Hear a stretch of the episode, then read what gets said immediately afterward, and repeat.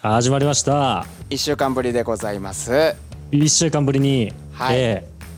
もうこれからはね定期的にやっていこうということではいはいやっていきまどうすぞよろしくお願いいたしますお願いします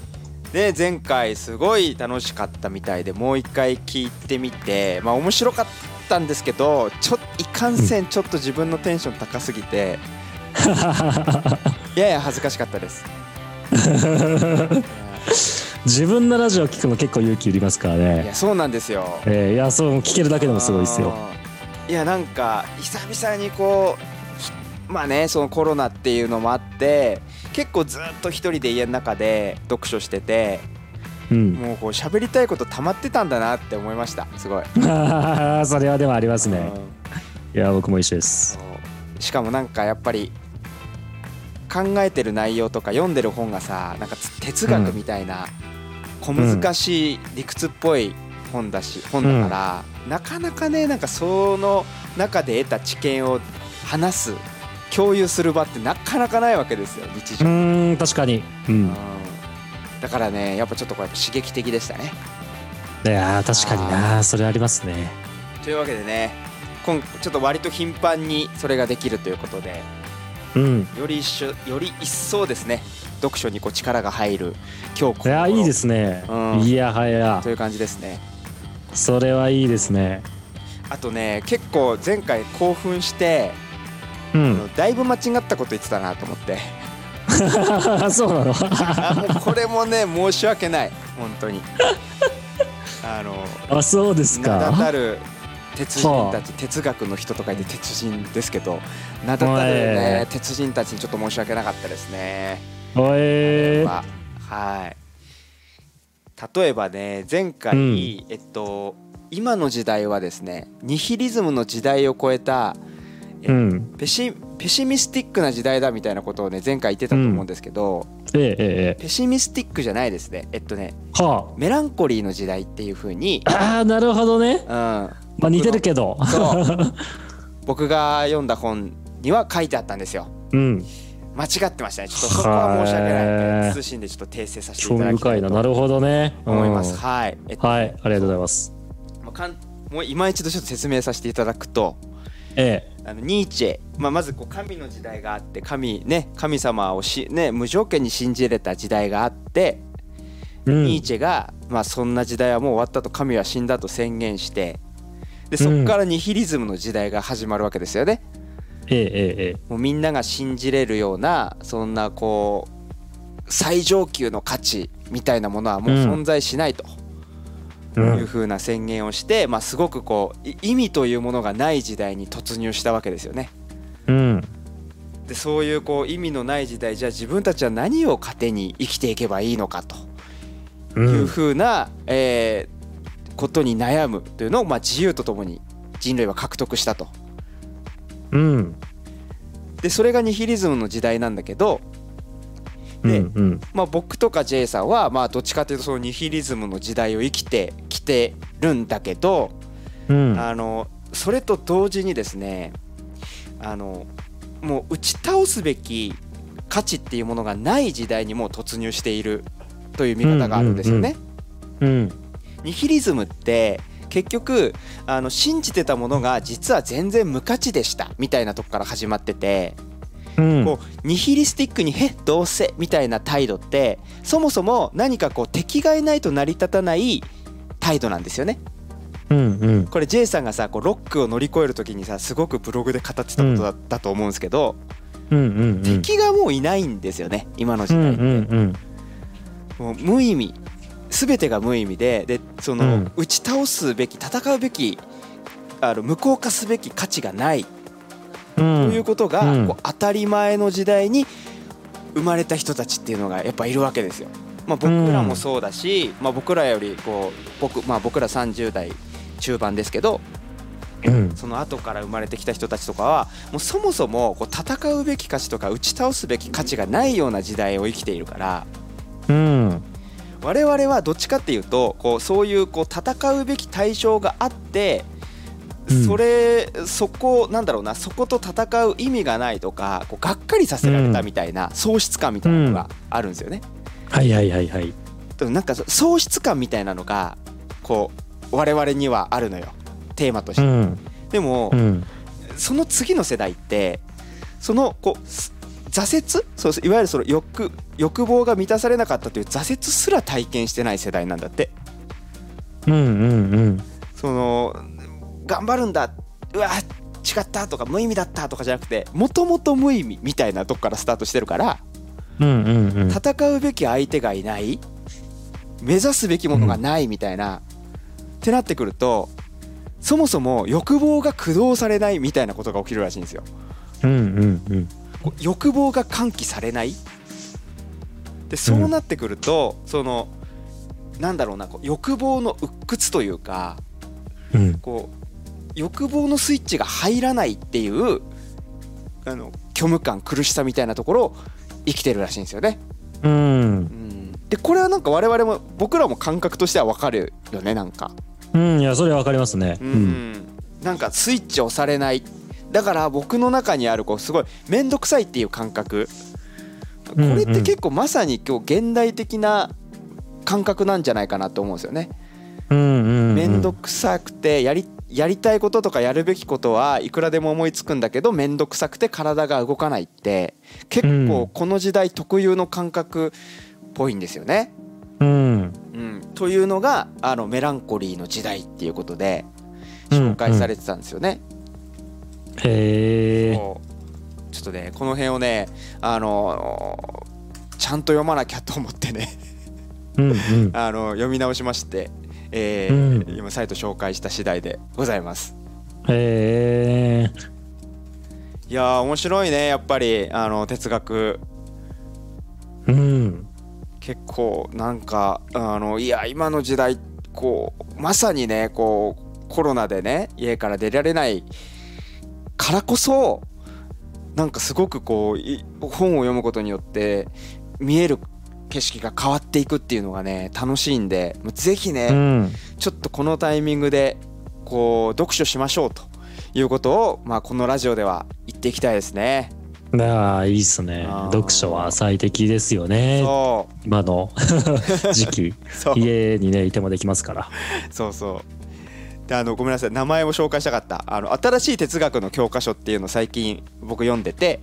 そこで紹介されてた考え方なんですよ、今はメランコリーの時代だっていうの、えー岩内翔太郎さんの新しい哲学の教科書ですこれね面白いからえーぜひ読んでみてください、はい面白なんかそやっぱそう現代の哲学がう今んどういうことをこう若い人たち若い人たちっていうか新進気鋭の人たちは考えてるのかっていうところがねあの分かりやすく書かれててねすごい刺激的ですね。うへうえんはいというわけで前回の修正でした。はいありがとうございますやっぱこうね丁寧に話していかないといけませんね。うん興奮しちゃって本当にはいというわけでですね今回、えーいいですか本題に入っちゃって、どうぞちょっと今、はい新しい哲学の教科書の概要を読んでましたあそうですか ありがとうございますあ気になのっちゃっ興た味持っていただいてこれはね本 はい当面白いですよはいえっとね今回アンケートを取った取らせてもらいまして、うんはいまあ、我々がね好き勝手話すのも十分我々楽しいんですけどそもそもうこうんうんどういったことを、みえっと聞いてくださってる方は疑問に思ってるんだろうなと普段考えてるんだろうなということを知りたいなと思ってちょっとアンケートを取らせていただいたんですけど、うんはい、あのいくつか、えーアンケートいただいております。こちらをですね今日は紹介してありがたいねありがとうございます結構ねしんなんて結構こう自分元として考えてくれてる方が多いというかあの結構割と深めの質問をいただいてるんで今日はねそこを取り上げつつ、えー話進めていこうかなって思うんですよねしていきましょう、はいあのねどんあのねってタメ口かいぜひねこうリス聞いてくださってる方の、えっとうん意見とか相談とかあの悩みとか、まあ、そういうのをどんどうんん取り上げていく感じにちょっとしていきたいなって思ってるんで、はい、ぜひねあの、していきましょはいまあ、リアタリアリアルタイムに聞いてる人はぜひあのチャットで相談してなんか投げかけてくれたりとかあとはあの、まあ、リアタイじゃなくてもアーカイブで聞いてくださってる方はこうコメント欄とかにね今考えてることとかここもう少し聞きたかったなとかねそういったところあったらぜひコメント欄に残しておいてもらえるとちょっとそこからねあのどんどんこう話題広げていきたいと思うんでうんぜひでうすんうねんちょっと番組作りにご参加いただければなと思っておりますんではいはい今あのコメント欄の方にもアンケートフォームの URL を送ってみましたあありがとうございますそうあの、はいアンケートフォームも用意してあるので、まあ、コメント欄とかに残すの恥ずかしいなっていうシャイな方はですねアンケート欄で送っていただけたら、ラジオの中で取り上げさせていただきたいと思います。はいはいというわけでですね早速ちょっといただいた質問を、えー取り上げたいと思います画面にですね一応そちら映したいと思いますポンはいということでね、えー早速いただきましたご相談読み上げていきたいと思いますあのまあラジオということですけどもまあながら聞きしている方はですね後で画面見ていただければ、えー今扱ってる相談載ってますすのごで、いはいうんちょっと長いんでね、はいはい、え、えーで、なん、なん、どういう質問だったっけって思ったら、もう一回。み、あの画面見てもらえればと思うんですね。はいはい。じゃあ、僕ちょっと読み上げちゃっていいですか。お願いしますはい、まず一つ目なんですけれども、まあ、これ、あの、時間の許す限り、えー紹介、こうお答えしていこうかなと思ってるんですが。うんえー自分の頭の中にあることを文章にすることがすごく苦手です文章化の技術の問題なのか、そもそも頭の中のアイデアが陳腐なのか文章化すると考えていたはずのことがそぎ落とされてしまい大したことのないもののように思われて書きたい文章を書くことができませんこの書きたい理想の文章と書いた実際の文章とが乖離するような不安恐怖とはどのように付き合っていけばよいでしょうかという質問でしたはいおうわか面り白にすごいわかるはいうーんなるほどねいやどうですかそうで藤田すさんねこのご相談くださった方はうんうーんどんな文章を書いてるんだろうなってちょっとまず思ったんですよねうん確かに確かにうんうん思いましたうんとなんだろうな頭の中のアイディアが陳腐化するみたいなところのイメージからしてなんか小説みたいなこう物語を書く感じの人うん方なのかなってちょっと思ったんですよね。うんうんっていうのもなんか僕は自分の考えてることを文章にする時にこういやうまく考えてることをうまく文章化できないってあんま思わないんですよ正直。うんうんうんというのも、そうなんだうんそうなんですよ僕はあの書いていることすなわち思考みたいなところあるんで、うんまあ、書き言葉で考えてるみたいなところがあるんですよもともと頭の中でうんうんうんだからやっぱりこうそれを出力した時にあんまりそこに差異は感じないんですようんでもこれ人それぞれかもしんないなと思ってやっぱここはちょっと J さんにも聞いてみたかったんですけどまずどう、そういうことあるこう自分の頭にあ中にあることをうまく表現できてないっていうこうモヤモヤってありますか、え僕も意外とないんですよねそれがねない派ない派でしょなんかない派な気がしたんですよ。うん意外とないんですうよんね、えどうですかちょっと今あの今聞いてくださってる方 手入ってる方いたらですねちょっとチャットに自分はこうだなみたいなのあったらぜひちょっと教えてほしいんですけど、どうですか文章を書くときにいやこういうこと書きたいんじゃないんだよとかなんだろうもうちょっともうちょっとあのりいいこと考えてんのよ今の俺私って思うどうですかどうなんだろいや僕ねそうなんですよだからそもそもあんまりそういう感じにならないからうなうんどうしたらいいんだろうって思っ てさ J さんもそうあんまりこうそういうふうには思わないタイプかそうですね文章ですもんね文章ですねうん理想の文章を書こうと思っうて、んハードル上がって書き出すことができないパターンはありますねあーなるほどあ壮大なプロットが頭の中に出来上がっちゃって あうんこれ壮大すぎるなーと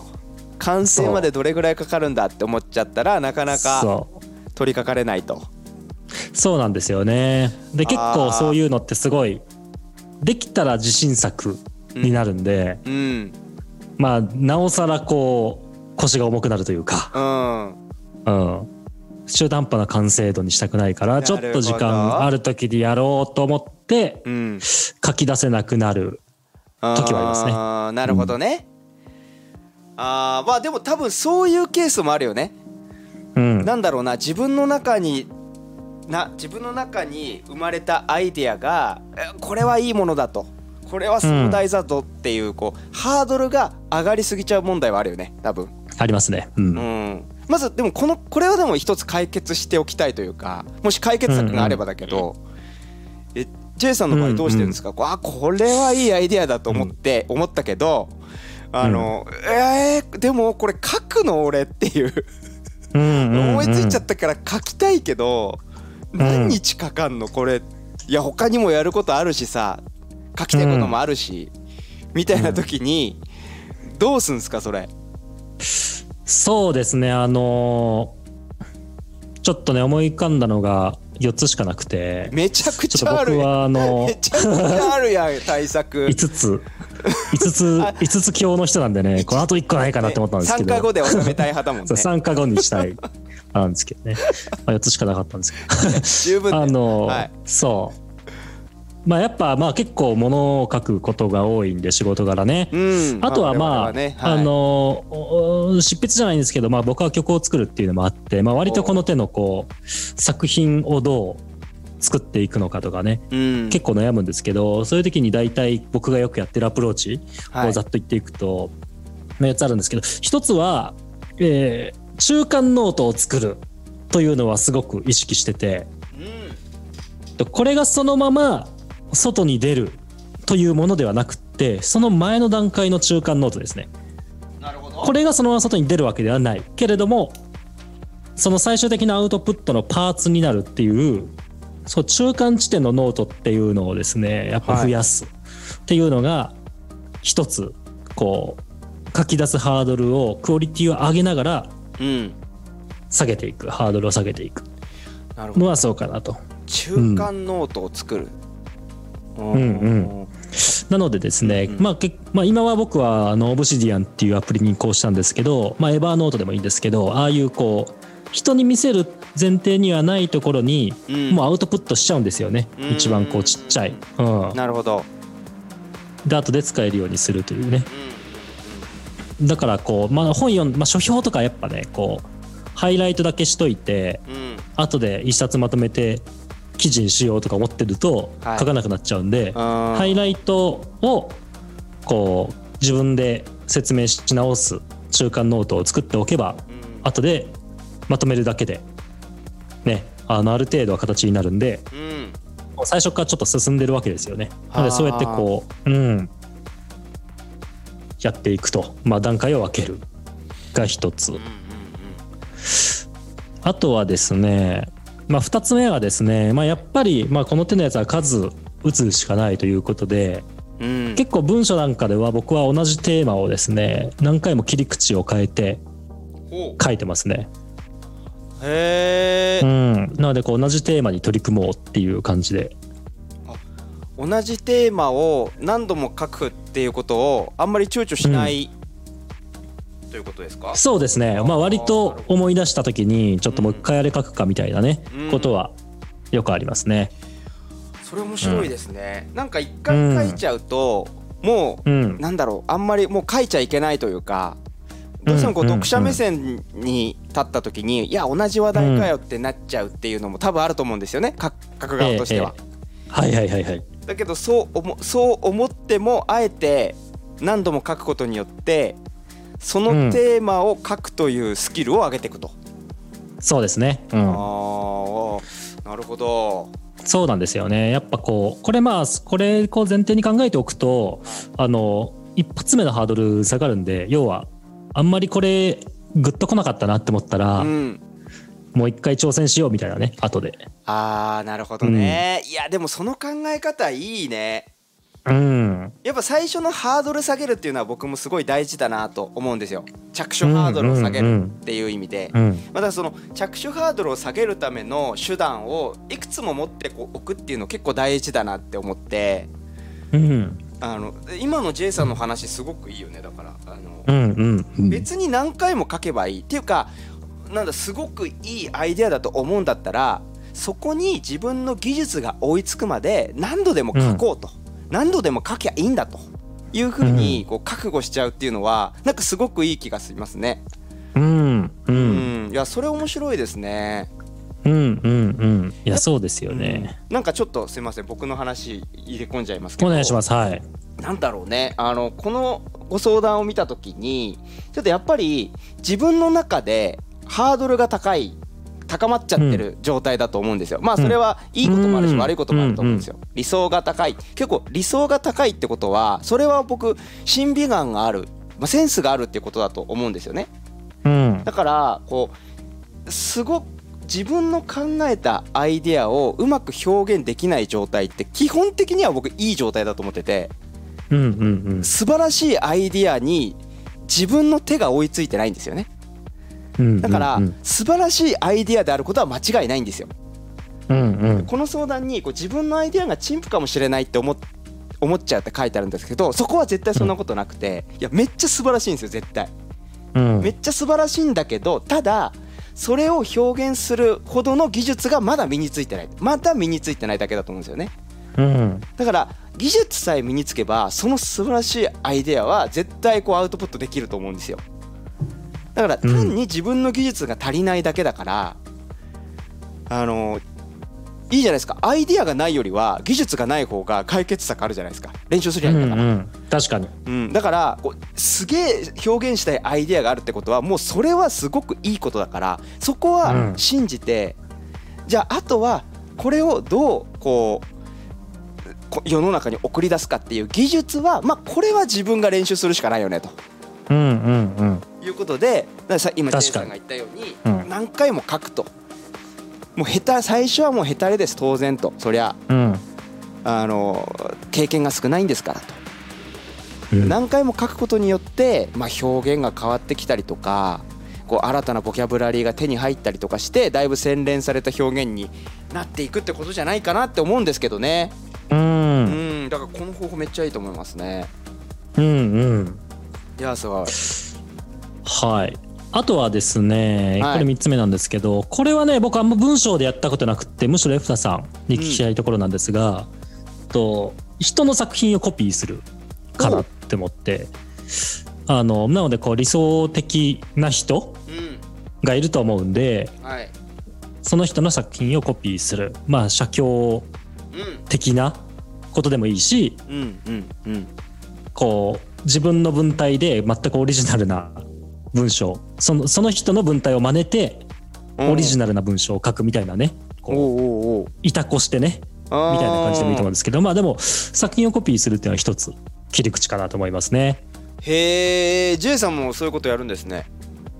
僕文章はやんないんですけど、うんあの曲作る時とかやっぱ音楽はねあーこうすごくねジャンルによって形式が違うんで、うん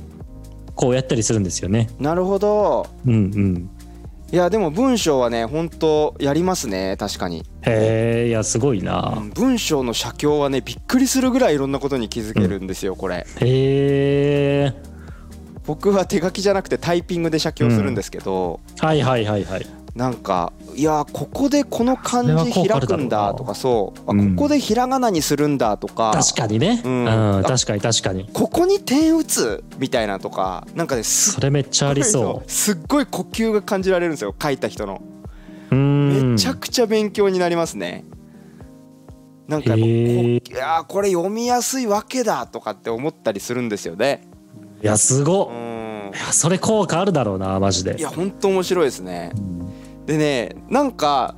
面白いのがやっぱりねこういちいち気づく人もいればうんなんかスラスラっと書ける人もいてうんなんかあのこうあこの人と自分はやっぱ考え思考の流れが似てんだなとかってあの気づいたりとかねうーんちょっとまあ恐れ多いかもしれないんですけど僕あのしいたけさん好きで占いのうん占いのしいはいはいたはいはいけさはいんすごい好きであの文章真似たいと思って文章をこう写経した時にうあんの結構スラスラ書けるんですよあの文章しいたけさんの文章だからへーね基本基本的うんに思考プロセス似てんだろうなって思っちゃって へえあわかるわかると思う思うようななんか流れっうてんすごく不思議な感覚でしたね。そうなんだ、うんで逆にね全然筆が進まないというかあの、うんもう文字変換文字変換をがなんて言うんだろうパソコンを使っててさ文字を変換するじゃないですか。こう全然こう予測変換が合致しないというかちょっとごめんうまく伝わらないんだけどうんつまりこう息が息が全然合わない人とかももちろんいてうんなんかやっぱこの人はすごくこう考えて打ってるかあるいは何度も編集してるんだろうなって思うねそういう文章は。うーんこう編集して見やすくしてる文章って結局流れるように書いてないからうんだからこういパーって書けないんだよね多分写経してる時に。なんかそういうねこういろんなことに気づけるからやっぱちょっと文章書く方はね、写経やってみるとすごい楽しいと思います。へえおもろこれ面白いよ。あとねなんかその写経で思い出したんですけどはあのアンダース・エリクソン博士の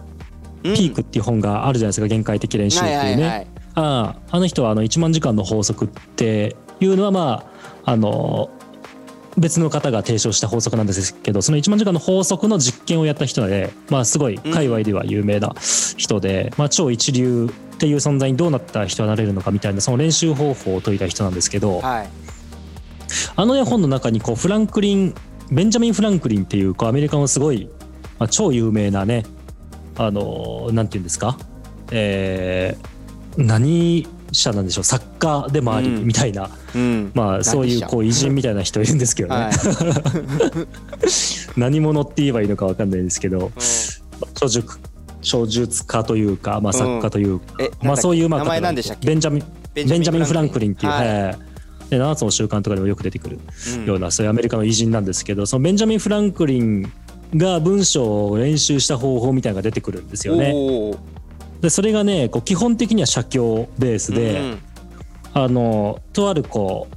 あの本というかまあ雑誌にこう感銘を受けた彼がはい。まずどうやったらこんな文章書けるんだってなって、うん。まずそれをはいこう写経してうん。でその後忘れた後に自分で再現するへえ。もう何も見ずにもう一回書いてみるもう丸暗記するレベルだ。ねそうそうそうそへえ。うで今度はテーマだけ見てうん。再現はしないんだけど自分の言葉でもう一回書いてみるみたいななるほど。うんみたいなんでなんかねなんかいくつかおもろ段い階があるんですけどはいで結局なんか途中で語彙がやっぱ少なすぎることに気づいて語彙の暗記に取り組んだりとかままあそういうね。面白であの文章のこうトレーニングの彼が行ったいうん。うん。やり方みたいなのが書かれてて結構ねあの本はあの参考になるかもしれないですね。へえ。そっか。写経をし写経をします。うん、で思い出しながら書きます。うんその後自分の言葉で同じテーマで書いてみますうんっていう風なことをやると自分の中に何が足りないのかが見えてくるっていうことなんですね。うんうんなるほどボキャブラリーが足りないとか、ううんん、多分なんか言い回しのえーレトリックのぼ、ね、レパートリーが足りないとか多分そのうんうんうん自分の理想に至るまでにあの必要なものって人それぞれ違うと思うんですよね。うん多分この相談者さんに必要なものっていうのもね多分あのー合意なのかレトリックなのか分かんないじゃないですか、はいはいはいはいはいまあ、そういうのをまず気づくために理想とされる自分が理想と思う文章を写経してみるっていうことでうんまず何が足りないのかっていうことに気づけるっていうのはいいっすねこれ次のうんネクストステップが分かるよね、うんうんうんなるほどめっちゃいいじゃないですこかれ面白かったです。うんはい、放題放題は超一流になるのは才能か努力かといういやこれ放題ねだそう刺です激的な本でしたよ、えいい本ですね。そう、これははい限界的練習にはまった時あったもんね、我々ねわかる。わかる。すげえハマったもんでなワクワクするよね。ワクワクする、いやー面白かったなこれこれもねすごいおすすめの本ですよねうん。うん。はい。今何個目だっけ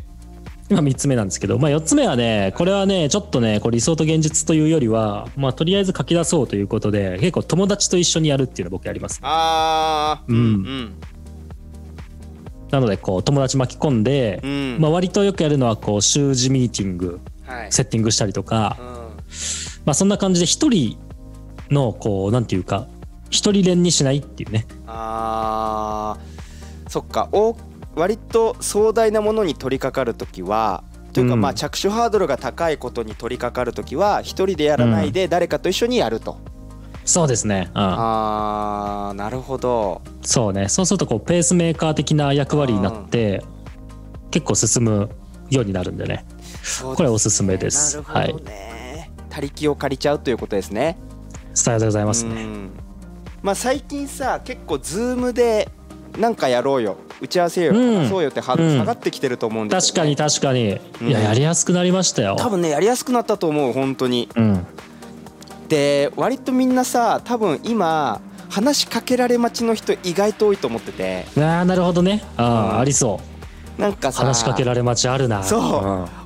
オンラインでちょっと雑談しないって話しかけるのまだハードル高いと思うんだよね、今この世確のかに中、ね確かにねなんか飲みに行こうよとかさちょっとお茶しようぞよっていうのは言えてた人も、ちょっとズームで雑談しないってなんか確か不に自然じゃんなんかまだ文化的に、だからこれできる人はモテるあもうそういろんな意味でモテると思う本当に確かにな話しかけてくれるっていう確かになでうまいことズーム雑談に誘い出してくれる人マジモテるから、もう何でもいいからあのズームをつなぐっていうね、うこれんできる人にはね、人集まると思うんだよね今。確かになぜひね気軽に気軽にズームをつないでいきいきましょうということをね、僕は提唱していきたいよ嬉しいもんだってなんかズーム誘われると最近うん間違いない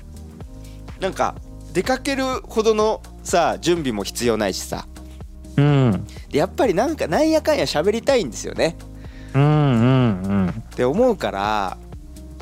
なんかねそういう機会をどんどん作っていあくそれはいいっすねちょっとなんかあの作業み作業作業イップ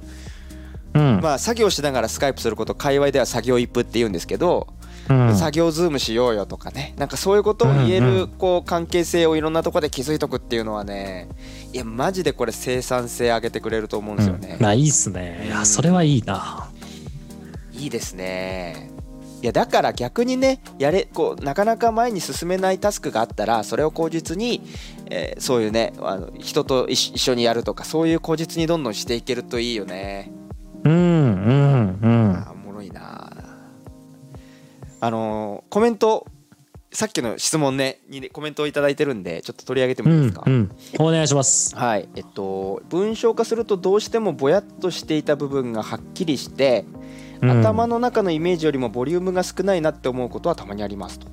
うんうんあーただ1回目で書いたものはあまりうまく書けていないと最初から思っているのでリライト前提で文章を書くことを意識していますああなるほどねうんまさにあの J さんさっきおっしゃってたように、うんまあ、うん1回目はそうそううまくいかないでしょどうせと、うんうんうん編集前提で出す、うんいやーこれだと思うんだよねこれはいいっすねうんやっぱりそうだよね、うん、あまたコメントいただきましたアイディア出しですが5分間絶対筆を止めないというルールを決めて書いてます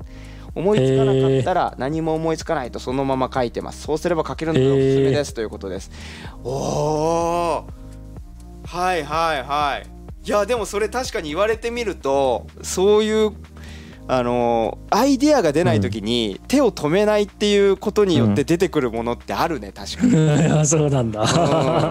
やったことないそっなかいやなるほどね僕と J へさーん、面白いそう僕うとん J さんのちょっと違うとこ大きく違うとスタイルがここにあるなって思ってて、僕書きながら思いつくタイプなんですよねえ書きながら思いつくタイプだからとにかく手を動かしてる時に、あ自分ってこういうことか考えてたんだってなっていくんですよーうんっていう面よ白ういなそうそういう書き方をするからうんなんかなんだろうなあんまりねこう書き溜めとくってことができないんですよね多分なんかさあの J さんの J さんすげえ遠いとこ行っちゃったけど大丈夫声かえマジであーマ戻っジてきでた戻ってきた戻ってきたあそう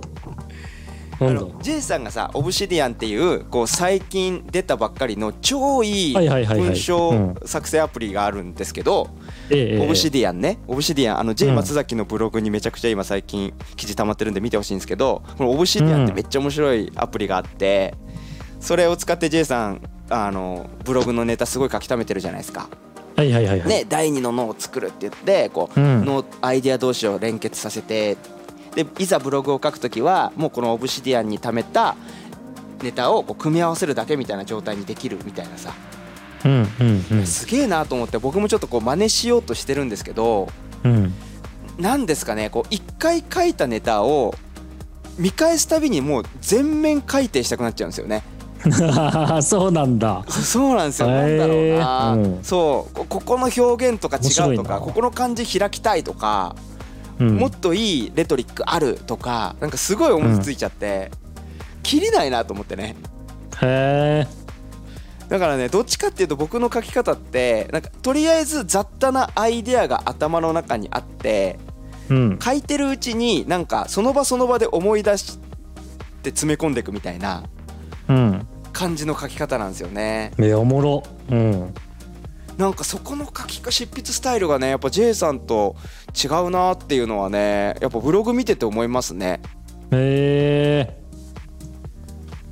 だからねここはやっぱりあそうなうん、文章の書き方ってだいぶスタイルがか違うからうんうんうん。自分が真似すべき執筆スタイルの人を見つけるっていうのこれめちゃくちゃ大事だと思うんですよ。うーん。例えば箇条書きが好きなタイプの人の文章の書き方と、うん。す箇条書きを使わないでザーッと書いちゃう物語、ザーッと書いちゃうタイプの人は、うん。全然頭の使い方から違うと思うんだよねもう。うん。違いそう確かに。うん、J さん結構箇条書きで多分ものを考えるタイプじゃないですかうん。まず見出し決めめってちゃ使えますね。へねえまず見出しをザーって決めて見出しごとにあの文章を書いていくっていううん。感じじゃないですか、うん。できないんですね僕やっぱ見出へし見出しごとに書いてると見出しごとに、あの話題が膨らんじゃ ってえ。見出しのな中るほどにね込み出しいっぱいできちゃって、うんそもそ も全然違うことに興味が移っちゃったりとかするんですよ書いてるうちに。へえ。これねだからねあのでどっちが書きやすいかは人それぞれだと思うんだよね、うんうんうん。だからこれはね文章の執筆スタイルをまずはね自分の執筆スタイルをか探しながらこの人近いんじゃないかなっていう人もこう同時に探すこれすごくは大事であ。うん。あとねやっぱりこう自分の執筆の順番をしっかり作り込むことも大事だと思うんですよ。うーん。でねあのここで使ってほしいのがあのタスクシュートクラウドっていうのがあるんですけど、おあの ちょいちょいちょいごめんねあの弊社のあのサービスの宣伝入っちゃうんですけど、タスクシュートタスクシュートっていう、まあ、今わへ我々が開発 J さんが開発してる、あの時間記録するアプリねううんうんうん。これであの自分が何をやってるかをこう記録していくわけですよ。うんうんでうん。特に執筆物を書くとか絵を描くみたいな作業は、うんより緻密にまず記録取るんですよ。うんそうすると自然と自分はどういう順番で文章を書い書き始めてうん。そしてあの最終的にアウトプットするかっていうこう自分のこう手順っていうのが当たり前だけど見えてくるんですよね。うんうんうん。でそれが見えてくるとなんだろうこうどこで引っかかってるのかどこがうまくいってないのかっていうのが見えてくるんですよね。うんうんで僕はタスクシュートクラウド使ってあの、まうあ、ん時間自分のね執筆っていうタスク全体をこう細かくこう分析してみた結果、うんうんうんアウトプット直前に鬼のように時間がかかるんですよ。ということに気づいたんですよ。うんなんかねあのやっぱり最後の最後になっていやこれでいいのかなってなっちゃうわけなんかおじけづいてうでん何回も何回も遂行しちゃうの、へえでー、別にさブログあのの僕は最近ノート書いてるんですけどうん別にさその締め切りがあるわけじゃないからいくらでも遂行できちゃうからいつまでたっても、あの終わんないんですよ。うん、うんで遂行してるうちにまたどんどん書き始めちゃったりとかするから。うん、なるほどいねつまでも終わらないここだと思って、ね、ここで自分はつまずいてるからその最後の最後になったらここでなんかこうここであ勇気を出してもうこれ以上書かないって決めるとかね、うんうんうんうなんんか最終段階に入ったらもう読み返さないとかなんかそういうルはあはあはあールを決めるんですようんそうするとスムーズにアウトプットまでいけるようになるへえそういうなんかこうじタスクシュートとかで、へーこう自分が、うん自分がこうね書き始めて書き終わるまでの流れを分析することによってどこでつまずいてるかっていうのがすごい分かってくるんで、まあ、あとはどこが楽しいか、どこが一番楽しいかっていうのも分かってくるしねうんうんうんで一回そういうふうにこう自分のこう創作スタイルっていうのを分析してどこがボトルネックになってるのかっていうのをね気づくっていうのがまあいいんじゃないですかね。うんうんいや面白いそれはめっちゃ面白い確かにねいやでもジェイさんもうんそうやって試行錯誤してきたんじゃないのブログをでノートを書くっうんていうあるあスタイるルいやでも本当そうだと思うううんん、ボトルネックを特定することになるよねやっぱね結果的にそうあなあいっちゃうんうですこよとはそううんタスクシュートを使っていくとそうどこで時間かかってんだろうアイデア出しかなとか、確かにな、ねね、例えばあのいやすごいなんだろうせすごいいっぱい本読んでて引用したいのに、うん引用するときになかなかこう該当の本どれだっけって思い出せないとかっていうことに気づいたら、うんうんうんうんそもそも読んでる段階からしっかりとあの後からたどれるようにうんあのまあ J さんだったら Kindle でうん、 LINE 引いとくとか、そうですよね。ううんんうんうんしっかり付箋を貼っておくとかそういうこう秩序だった読書の仕方ができるようになったりするわけですよね。うんでもそれってさこうあ自分は本から引用したいのにその引用に時間かかってるんだっていうことに分からないとさ対策の取りようないじゃないですか。うんそういうその無駄というか何でつまずいちゃってんのかっていうところに気づく確かに。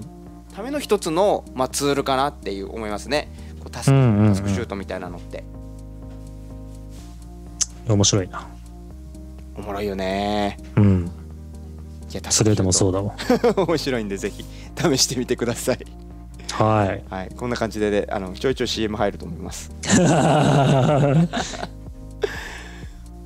いそうあの絵の描き方の違いみたいで面白いですねっていやまさにそうなんですよそう結構割と創作って全てうん。ねなんか創作ってさ J さん前回言ってたけどさなんか天から降りてくるみたいなイメージあるじゃないですか、うんうんうん。あるじゃないい。ですか、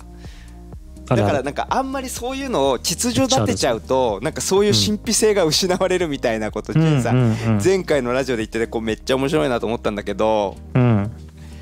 大丈夫だ からうん。いや、そうなんですよ。あるの神秘そ性うそうそう。その程度でなくならないあの創作そうそうのそう神秘性はうん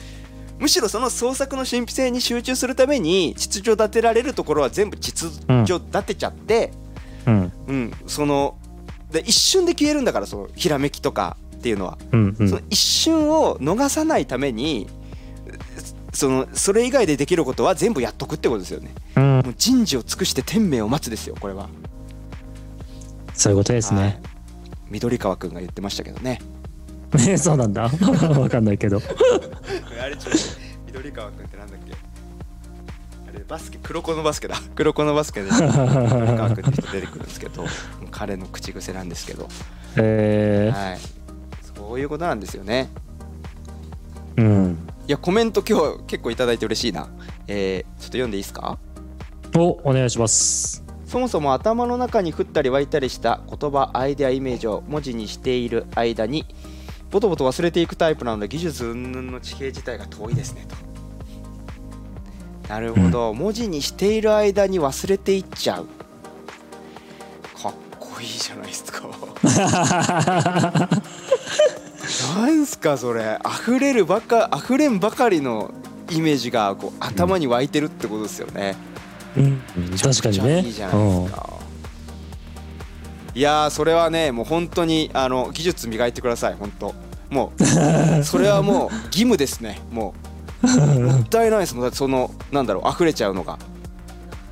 だってそそのそのアイデアはもううんその、あーその人にしか書けないんだもんいうんう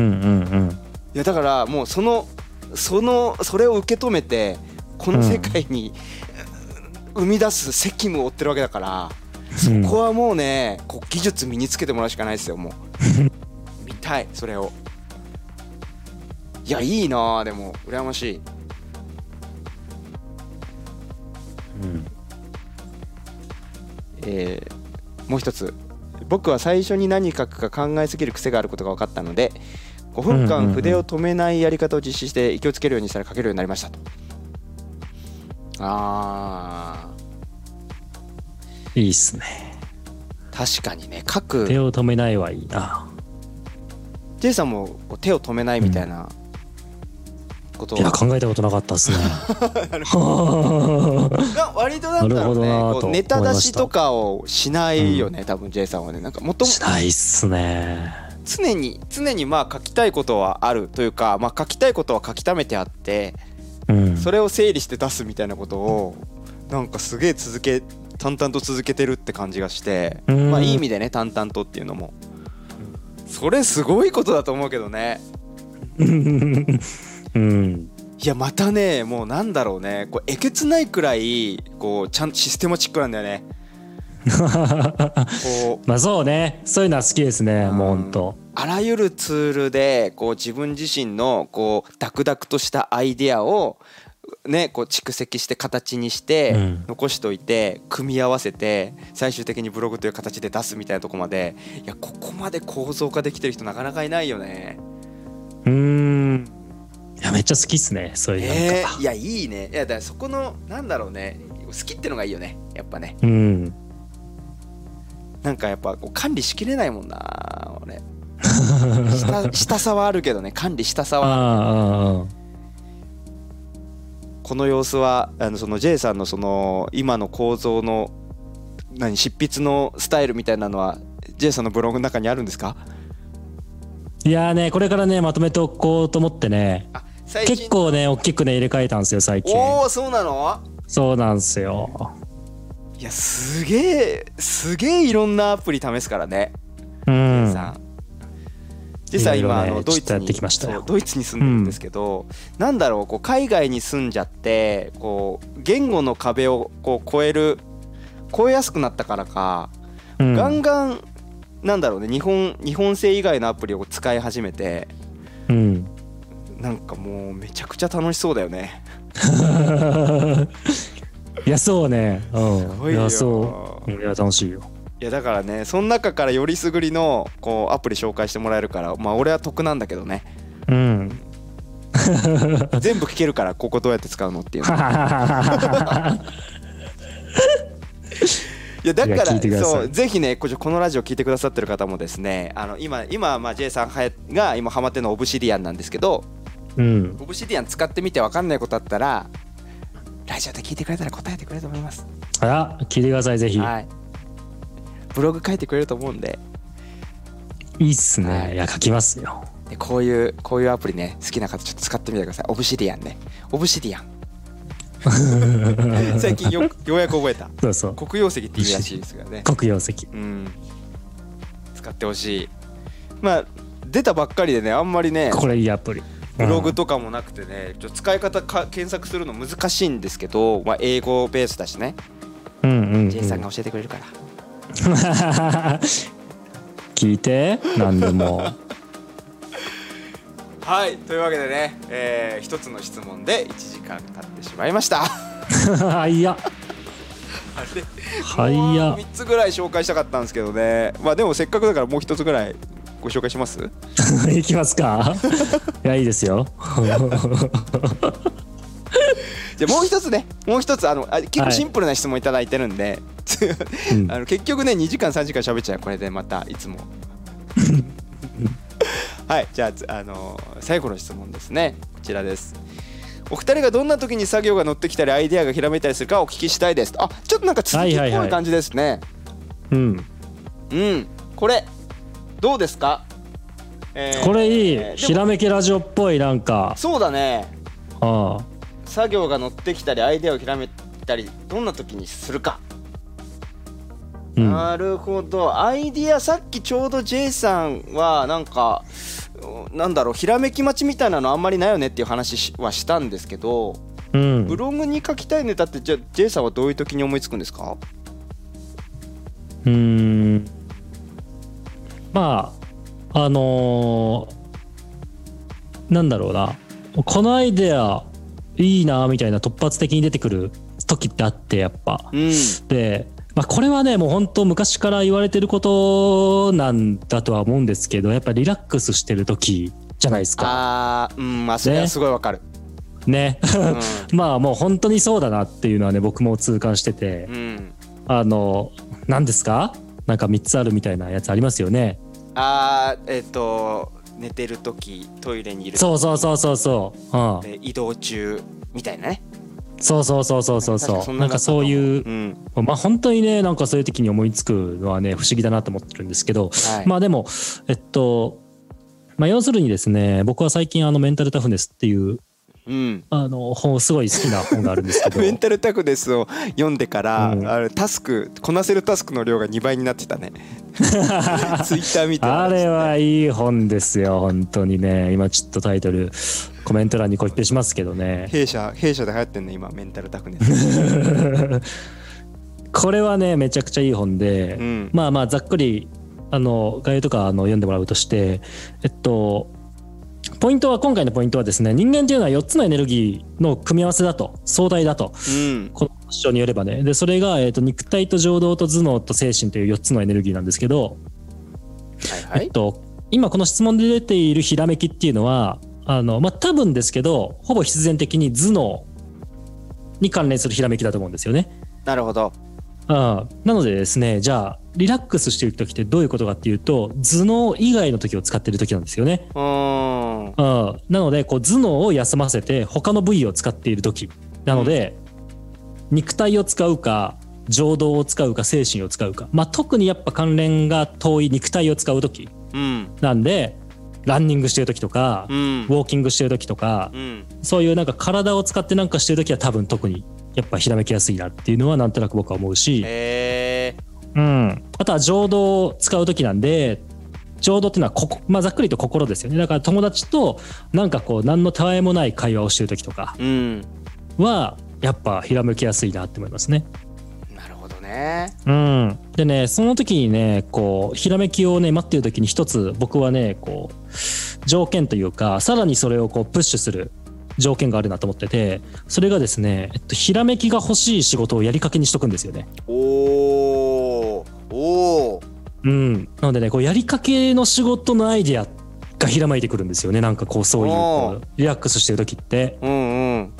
だからですね仕事なんかこれなんかひらめき欲しいなと思ったら、うんうんとりあえず手動かして途中までやって、うん気持ち悪いところで止めとくんですよ、うんで他の部位を使っているうちにうんうんひらめくっていう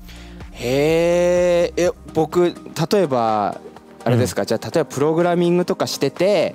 うんえこっから先どういう風に書いたらいいかわかんない、うんみたいな時に一回そこでやめるとかうんそうそうそうそうそうそうブログで手が止まっちゃった時にうん、止めたままにしておくとかうん、ほんとそうっすね、うん、ひらめもうここであとはまあ任せよう自分にみたいなうん、感じで止めとくそうそうそうそうえーじゃあ絶対ひらめきますねその仕事のひらめきがそれいいねうんそれ何がいいってなんだろうそこで仕事を辞めていいといううん、確かにね、ま,、うんまたそれがまたいいそうううこん、そ仕事の辞め時というかね一回切るっていうとでもあるねなんかねやっぱそういうところで頑張らないといけないって思っていると、やり遂げないといけないって思っちゃってると、うん辛いと思うんですよやっぱ。うんうんでそこでこうグーって頑張ってこうなんだろうな椅子の前に座っているということが続いちゃうと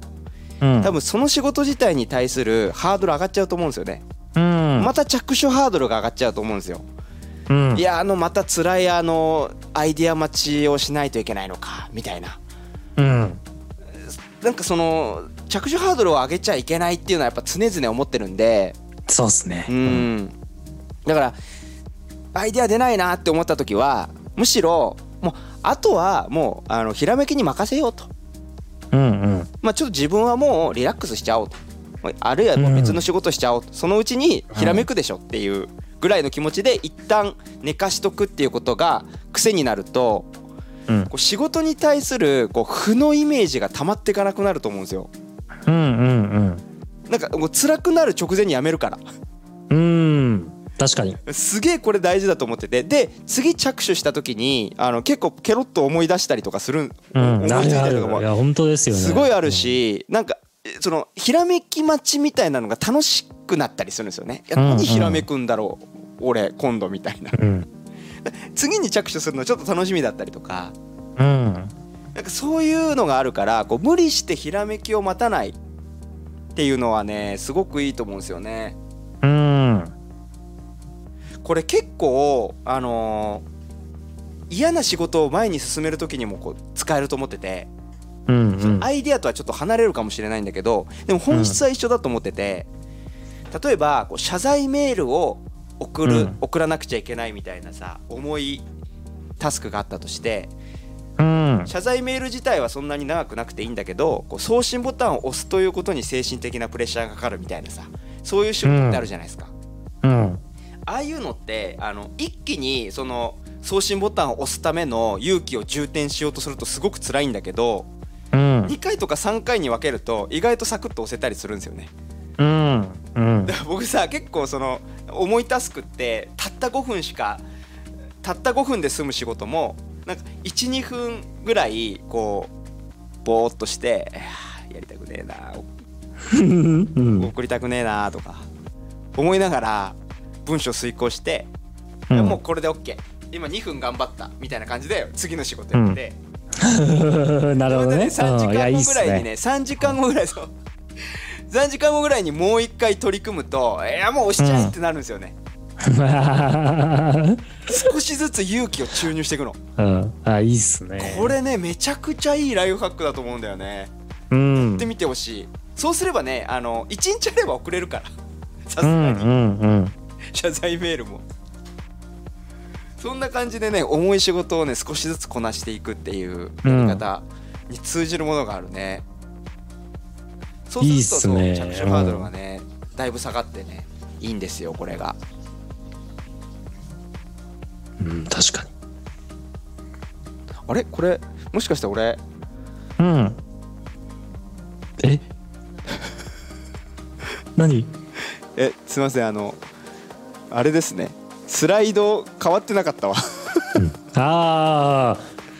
配信止めちゃってたから配信はされてるんですけど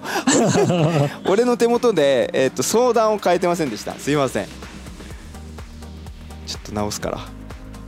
はいすいませんあれなんでこんなことが起きるあやばいちょ待って待ってトラブル が待って大丈夫ですかやばい設定画面見えちゃってる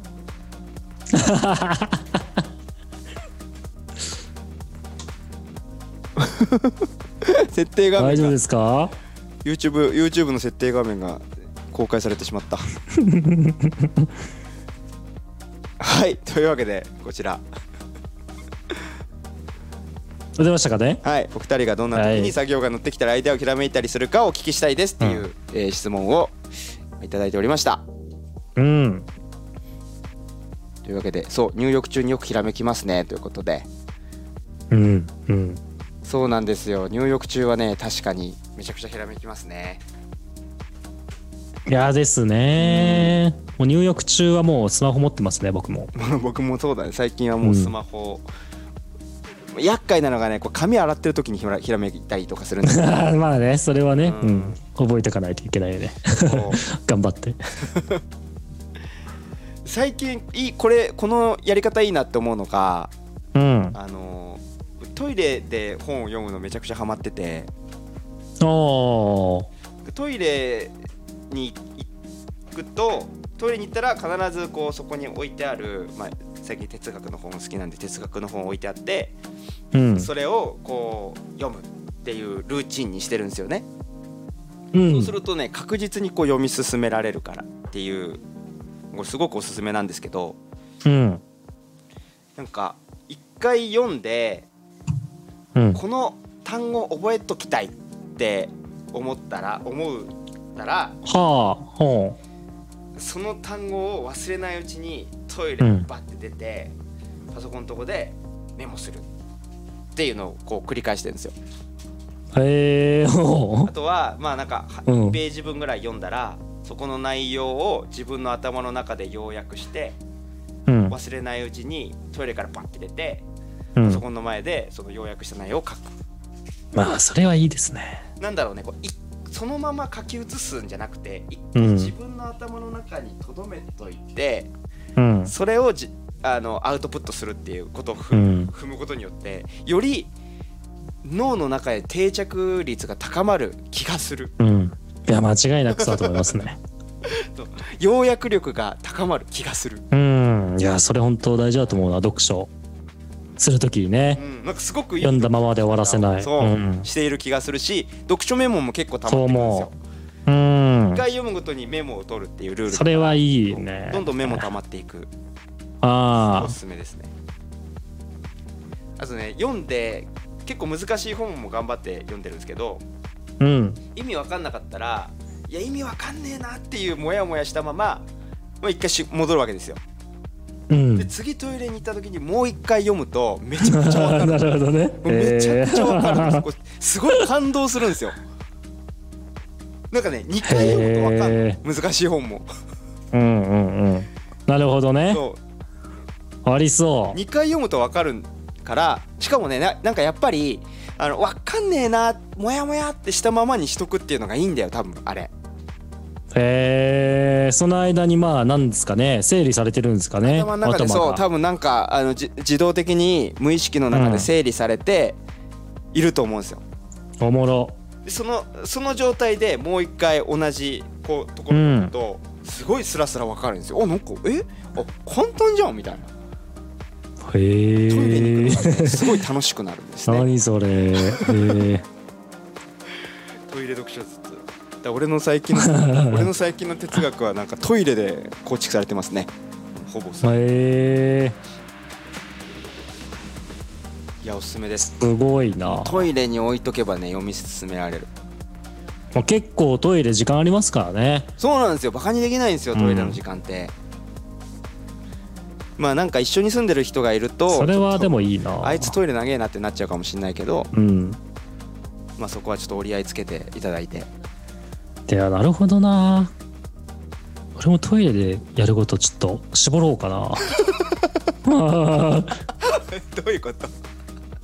えなんかさ結構こう、場当たり的に過ごしてたなと思ってああトイレをああトイレトイレは場当たり的に過ごすところだいいなその反省いやいやいやもっとできることありますよできることありますねこれうねんよかってうんやっぱね今の独特の空間なんだよ、トイレっていうのは限られてるしねやることうんねやること限られてるしなんだろうねあのやっぱこう生身の肉体と向き合う場所だからあそこは、うんまあ、あの精神分析でもあの肛門期っていううん大切な時代があるぐらいですから、人間に はそうなんだそう排泄っていうのはね人間にとってね非常に、へー非常に重要な時間なんですよだからねそそう、まあ、やっぱ異空間なんねトイレっていうのはそこで何をするかっていうのはちょっと変わってくるね73分入ってるわ昨 日トイレええそうでしょああ73これで全部一個にねうん注入したらいやマジで73分そこそこあるなそっか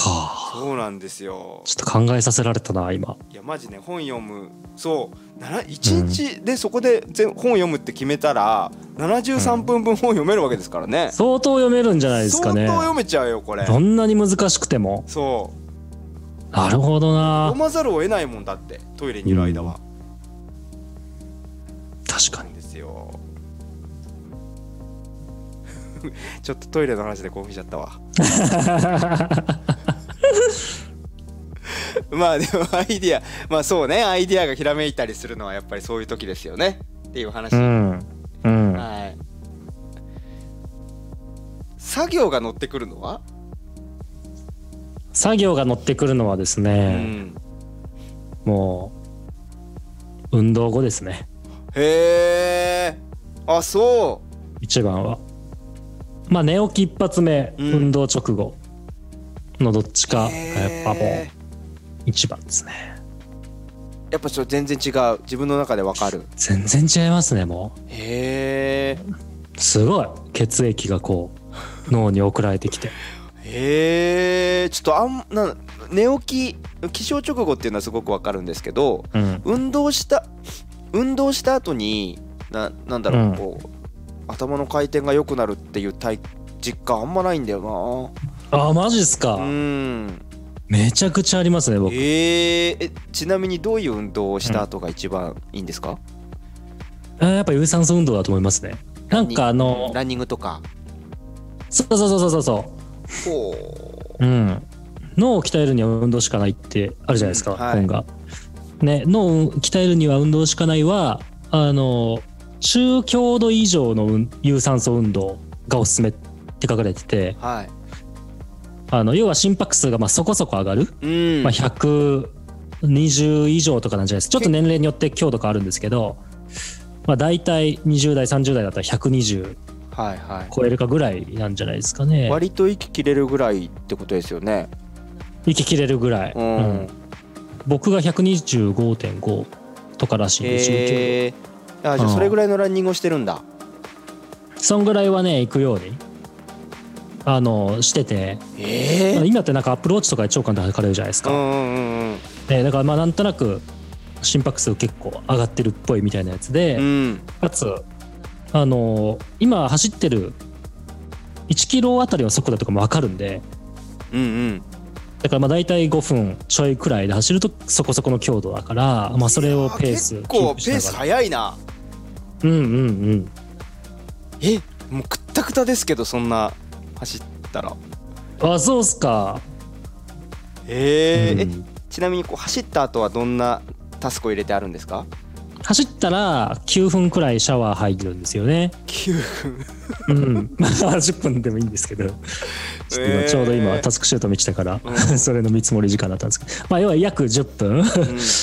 シャワー浴びて、はいそのまま次あの仕事するんですけどえじゃあ走り終わってからうん9そのまま9分シャワー浴びてもう次タスクに入っちゃうんだあそうですねすうんごい、まあそこはあれかあのゴールデンタイムだから無駄にしたくないっていう思いもありつつそうですねなるほどあと朝はね田畑式トレーニング4分やってるんで、うん朝起きて田畑式トレーニング4分やって仕事やるともうめっちゃもうねめっちゃ乗りますねマジでめちゃくちゃ乗りますよもうこれは嘘ほんまですかいやでもなんかそう言われるとなんか運動した後ランニングした後とかうん「いやー疲れた」っつって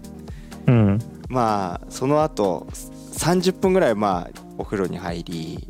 うんなんかそのお風呂から上がったらまあダラダラっとこ う「あ疲れたな」って言いながらスマホいじったりとかしてたからゴールデンタイム逃してたのかもしんないわ。いやーそう言そわっれるかそっかそうだねもう終わってもうだってもう息切れてるぐらいじゃないまだうんい10分走り終わって10分だったらやーそっかなあまあまあでもそっか走って、まあ、12分何息整えるウォーキングはしてるわそういえばいやにしたって でもにしたってそうです15分以内には仕事始めてるわけでしょうんへーえでそういうこうなんだろう集中力が高いゴールデンタイムにどういう仕事をするんですかいやーもうそこはもうアウトプットとうか、ーんそれこそタスクシュートクラウドのプログラム書くとなかるほどそうそうあと曲作るとかもう創本造当性にの頭使うやつ頭使う求められる仕事をうんすると、そうですねいやーそうかいやちょっとなんかやっぱ運動のモチベーション上がってきたなこれはうねんうんこれなんだっけなこれちゃんとエビデンスもねあるはずなんですよねあの、へーこの人学者さんなんで脳を鍛えるには運動しかないのまあでもあなんだろう、ね、のドクターが書いてるやつうんうん学校の授業の1時間目体育にしたらめちゃくちゃ成績上がったあそうそうそうそうみたいなこと書いてあったよねそうそうそうゼロゼロ次元体育みたいなやつねうんうんそっかーそう言われるとなんか頑張りたくなってきたなこれはねいいっすよもうリズムへー作るのにちょっとね波がねうん疲れます作れますねいや運動に関してね、うあんのー僕もちょっとおすすめしたいことがあっておういや僕もね実はその J さんほどじゃないんですけどいや運動してるんですよ、最近言うておうおあのーす腕立て腹筋背筋、うはいはいはいはいおうまあい1セット10回うんこれを2セットおうおうおうこれをですね1日全体に散りばめるんですよおあうおのうね気づいたのあのーもうこれもさもう今日ずっと言ってるけどこう着手ハードルを下げるっていうことなんですよ結局はうんうんでこの全てのセットをいっぺんにやろうとするから億劫なんですようん30なるほどなるほどあ自宅でそう作業の合間にそ、はあ、はあはあはいはいうはいそうなんですあのうんそれこそトイレ行く前にき腕立て10回とか、うんうんうん、まあ、だからその1回の休憩ごとにあの何かしらの運動10をやるんですよ腕立て10回か、えースクワット10回か、まうあ、ん背筋10回、何でもいいんですけど、うんそれを2回ずつやるっていうそれあの10回だけだったら超楽なんですよそんな当たり前ですけど、うん、だから続く、へえいいっすねでそうでこうあのー筋肉筋トレのな筋トレ教にちょっと侵されすぎてたなって思って僕はあはあはあはあつまりさそのあるじゃん筋トレってうん最あるあ大るギリギリ10回できるレベルのえーの力で10回やって1分休んでえーそれを3セット繰り返すみたいなのが一番筋肉にいい刺激がいくっていううんまあそうなのかもしれない確かにうんそうなのかもしれないけどいやきついのよやっぱりめちゃくちゃうんうんで厳密にそれやろうとしたらやっぱり器具必要だからジムに行くしかうない、んまあそうっすよね、うんああハードルそうなってきますよ鬼ね高いわけ、あうんまあ、でき J さんはできてるからそれはすごいのよあ、うん、で俺ちょっとなんかでそれ習慣にならないなと思ってうんよくいいんじゃないかと思って別になんかあの楽な腕立て10回を1日の中であのうんやれば何かしらの効果はあるだろうと思ってさうん確かにムキムキにはなれないかもしれないムキムキにはなれないかもしれないけど、別にムキムキになることが目的じゃねえしなと思って、うんあの腕立て腹筋背筋を1日の中で、まあ、全部やるっていうちょっとずつへしたえら、あいいっすね今までどんなことしても痩せなかっうんた30代後半の体重がね、もう最近ぐんぐんえマジで減ってんのマジでそれはすごいなぐんぐん減ってってんのぐんぐんすごっ3回言うけどぐんぐん減ってきてていや筋トレすごって思ってんすよねいやこんなんでいいんだって思ってんすよあそうっすかでこれあそれははすごいな最後にねもうマジ伝えたいのこの程度で全然効果出 るから筋トレいやもちろんジムに行った方がいいんだ面白よいジムに行った方がより効率的にできるけど一日全体にまんべんなくちょっとした運動をえ入れてけばうんゴリゴリに痩せるマジでへまあ、ゴリゴリにはえ痩せないけど健康的にちょっとずつこういいなんだ一月に1キロとか2キロずうつん着実にこう全く努力をした気分なくいけるっていうねうんだからねやっぱりねあのーあれなんですよランニングとかはさその場はカロリー消費するけどうん筋肉増えないあんまり増えないからえそうだよねそう走りそれはね思うそう俺は走り続けなきゃいけないんですよやっぱり。うんそうそうそだからねやっぱりねあのー痩せるにしてもやっぱ筋肉だわううん一気にランニングうんあどうぞどうぞああそう僕ランニングもね10分ぐらい構そこそこのペースで走ってるんですけど、うんまあ、結構さまあいろいろ運動の本とか読んでも、うん、ランニングの負荷ってそんな高くないからそうなんだよねそうだ時間かかる割にはねあんまりねなんかそうそう消費カロリーもそうなんですよそんなじゃないのよそう、うん、だからまあ総合してその走るのが好きだったらいいけどそうそうそうそう別にそうではないんだったらかんそのランニングを選択するっていうアドバンテージってあまりないみたいな正直そう感じなんですよね結構ね。 ねそうなんですよそうで僕なん僕結構なんかランニング好きでおーいいねそうだから一時期もう何年も走ってた時とかもあったっていうのがあったからマジかそうそうそうまあ最近それ復活させてなんうかんやっぱ楽しいなみたいなはい一人はいソロタイムというかねあいいなんねか一人になれるみたいなのがまあ割と好きなんうでんランニングにしてるんですけど多分そんなランニング好きじゃないとか外へ行くのもなみたいな人 はそんなまあ選択するメリットないんだろうなみたいなのはね思いますね。そうですねうんあなんだろうそう全めちゃくちゃそのね自然の中を走るとか、あのうん日光浴びるとか、いや絶対健康にめちゃくちゃいいんだけど、うんまあ、一つこう痩せるみたいなことを目標にするんだったら、うん実はこう軽い筋トレを毎日やった方が、うん、俺は効い果や出たそうなんだろうな俺効果出ちゃったわマジでいやマジこっちだったかって思ってる最近、へえあいいっすねう、ん、でい一回これ味しめちゃうとえもうワンセットずつ増やそうかなみたいな感じで、うん、うんうんあのー最近もうちょっとこう運動の量増やしてんだけど、うんまあ、この一日の中にねこう運動を散らすっていう発想もまあタスクシュートやってたから出てきたうん感じなんですけどはいはいはいはい一日えーのさタスクシュート的うんタスクシュートの中に、あのー休憩の合間にいもう登録されてるのよもうルーチンタスクとしてうんい筋1腹筋2腹筋やす3ごいよなそうスク考ワットえる1スクワとット2スクワット3みたいなこれを1日の中で少しずつやっていくみたいな感じだから、なんかねそういうのも簡単に習慣にできるっていうことでね唐突にごめんねまたここう言っちゃったけどタスクシュートを使ってるとこういう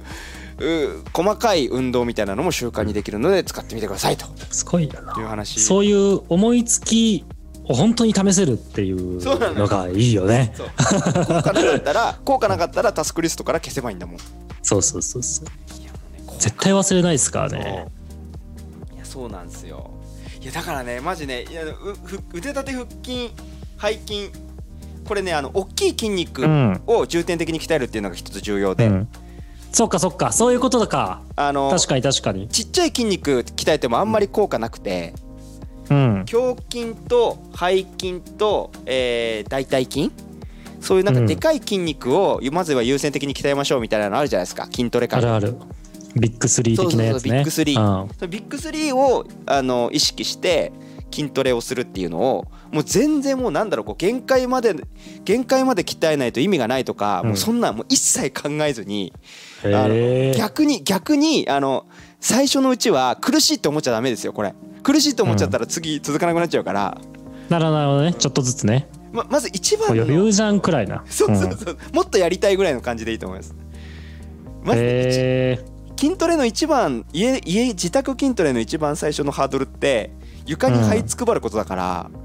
うんまずはその抵抗をなくすためにただ床に這いつくばるだけでもいいと思うわもはやなるほどなるほ筋トどレするためにうんえ で意外とは意外と床汚ねえなみたいなさうんそこそれ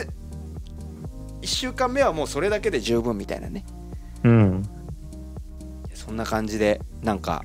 あの習慣作ってもらえるといいななんかやいい YouTube っとすか見ねるとそうなんかねもういろんな人がさこう筋トレ動画上げてくれてるから、うなんんかお気に入りのこう YouTuber 見つけてねこう筋トレ習慣にするみたいなのもいいんじゃないですかいやそうっすよねやっぱなんかこう家にいる時間増えるじゃないですかてか増えたじゃないですか多い分みんなやーうん増えてると思いますねみんなもうそこでこう気分を変えるっていうのをねこうあーこう自主的にやっぱ入れていかないと本当いや塞ぎ込んじゃうそうねと思うんですよね確かにねだから曖昧昧そういう筋トレとかね入れていくのめっちゃいいと思いますねまあそういう意味ではなんかこうアイデアがひらめくみたいなのにもつながりそうな気するしそういうこうね思考が一瞬止まるいやうんそうね確かタイにミングをね差し込むうんうんいいやでも確かにそういう意味では一日の中にこうこまめに本当にそのメンタルタフネスでいうあの、うんいろんなエネルギーの使い方があるじゃないですか。うんあるあるね、情動だったり思考だったり精神だったりってまあいろいろあるんですけど、えっとなんかそういうふうにこうこまめにいろんなの頭の部位を使うというかうんいろんなエネルギーの使い方を一日の中に細かくプロットする方がうん結構ふさ塞ぎ込んだりじゃないけどうんなんかそう煮詰まらないと思うなう確かに、ん煮詰まらないねねそう思ううんそういや本当ねそうだねなんかこうずっと一つのエネルギーを使い続けちゃうことを直線的なエネルギーの使い方みたいなことが書いてあるんですよえー、そういうなんか新しい言葉とか出てくるのすごい好きなんだよね。そうう。エネルギーの使い方。そうはうん、でそこをもうちょっと消費とバランスっていうのを組み合わせていくともうちょっと曲線っぽくなって、まあ、うんパルスとかってあの本で書かれてるんですけど、い。はこうねサイン波みたいなああいううねうねっとしうたん波みたいなはいはいはいこうエネルギーの使い方を波になるんで、まあ、そっちを目指そうっていうのがあの本ででそのはい直線的なエネルギーの使い方、うん一箇所に集中して直線的なエネルギーを使っちゃいけないっていうのがあの本の基本的な原則の一つい。で。おーそれをねこうなんか読んだ時にあの、まあ、本読む前というかめちゃくちゃこうパフォーマンス出なかった時って僕ってうん。プログラム書いてはい。あ今日ブログも書かないとと思ってブログ書いてうん。あー疲れたっつって SNS 見てうん。あー疲れたっつってゲームやってみたい な全部頭脳を使ってるん ですよなるほど。それはパフォォーマンスではいないみたいななんか自分では気分転換してるつもりなんですよねーあでも結局全部一個の頭をずっとひたすら使ってるからうん。うん。絶対ダメなんですよねそのそっか続かないんですよねパフォーマンスが J さんの中では切り替えてるつもりだったんだ。そうなんですよで、それで、でもうん実態は、あのメンタルスタッフネス的に言うと同じ部位使ってたから、そうそうそうそう疲れて、で結局そうなあんですよの休息が必要になって、うん、まあそのまあゲームみたいな感じでうん違う脳の部位を強制的に使わ使う方向に体が行くっていうことなんか。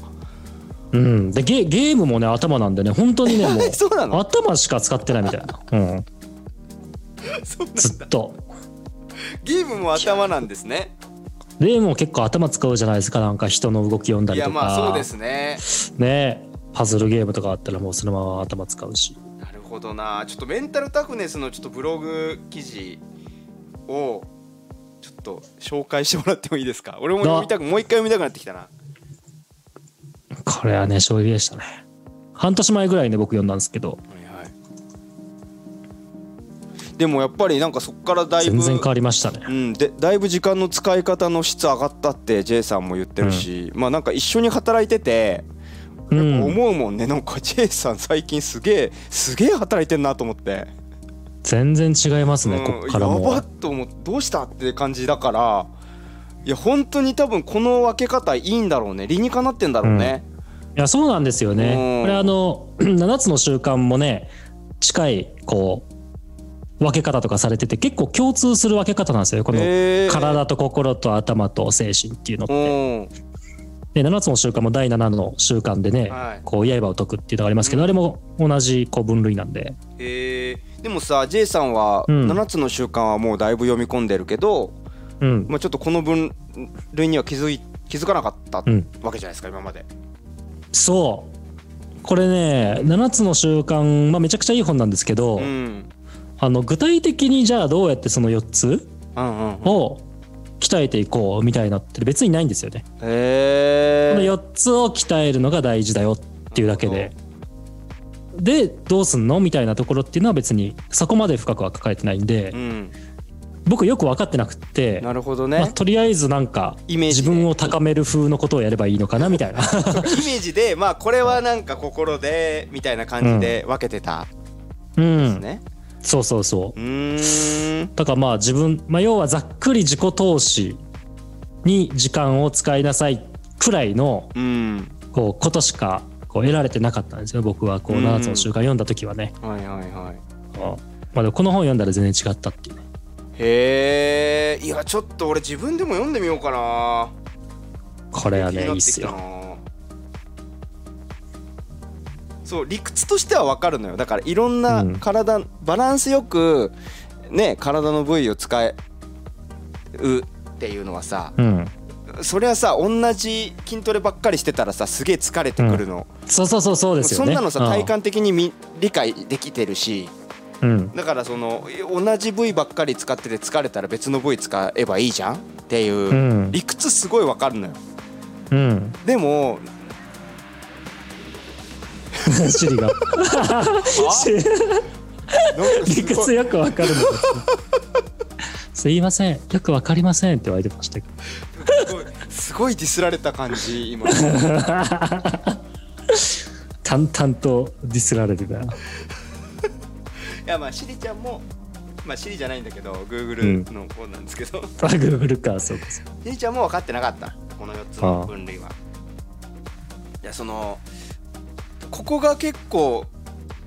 そこれね J さん的に結構割とうまく分類できて、ううんまくプロットできてるってことですよね今ね。うんそ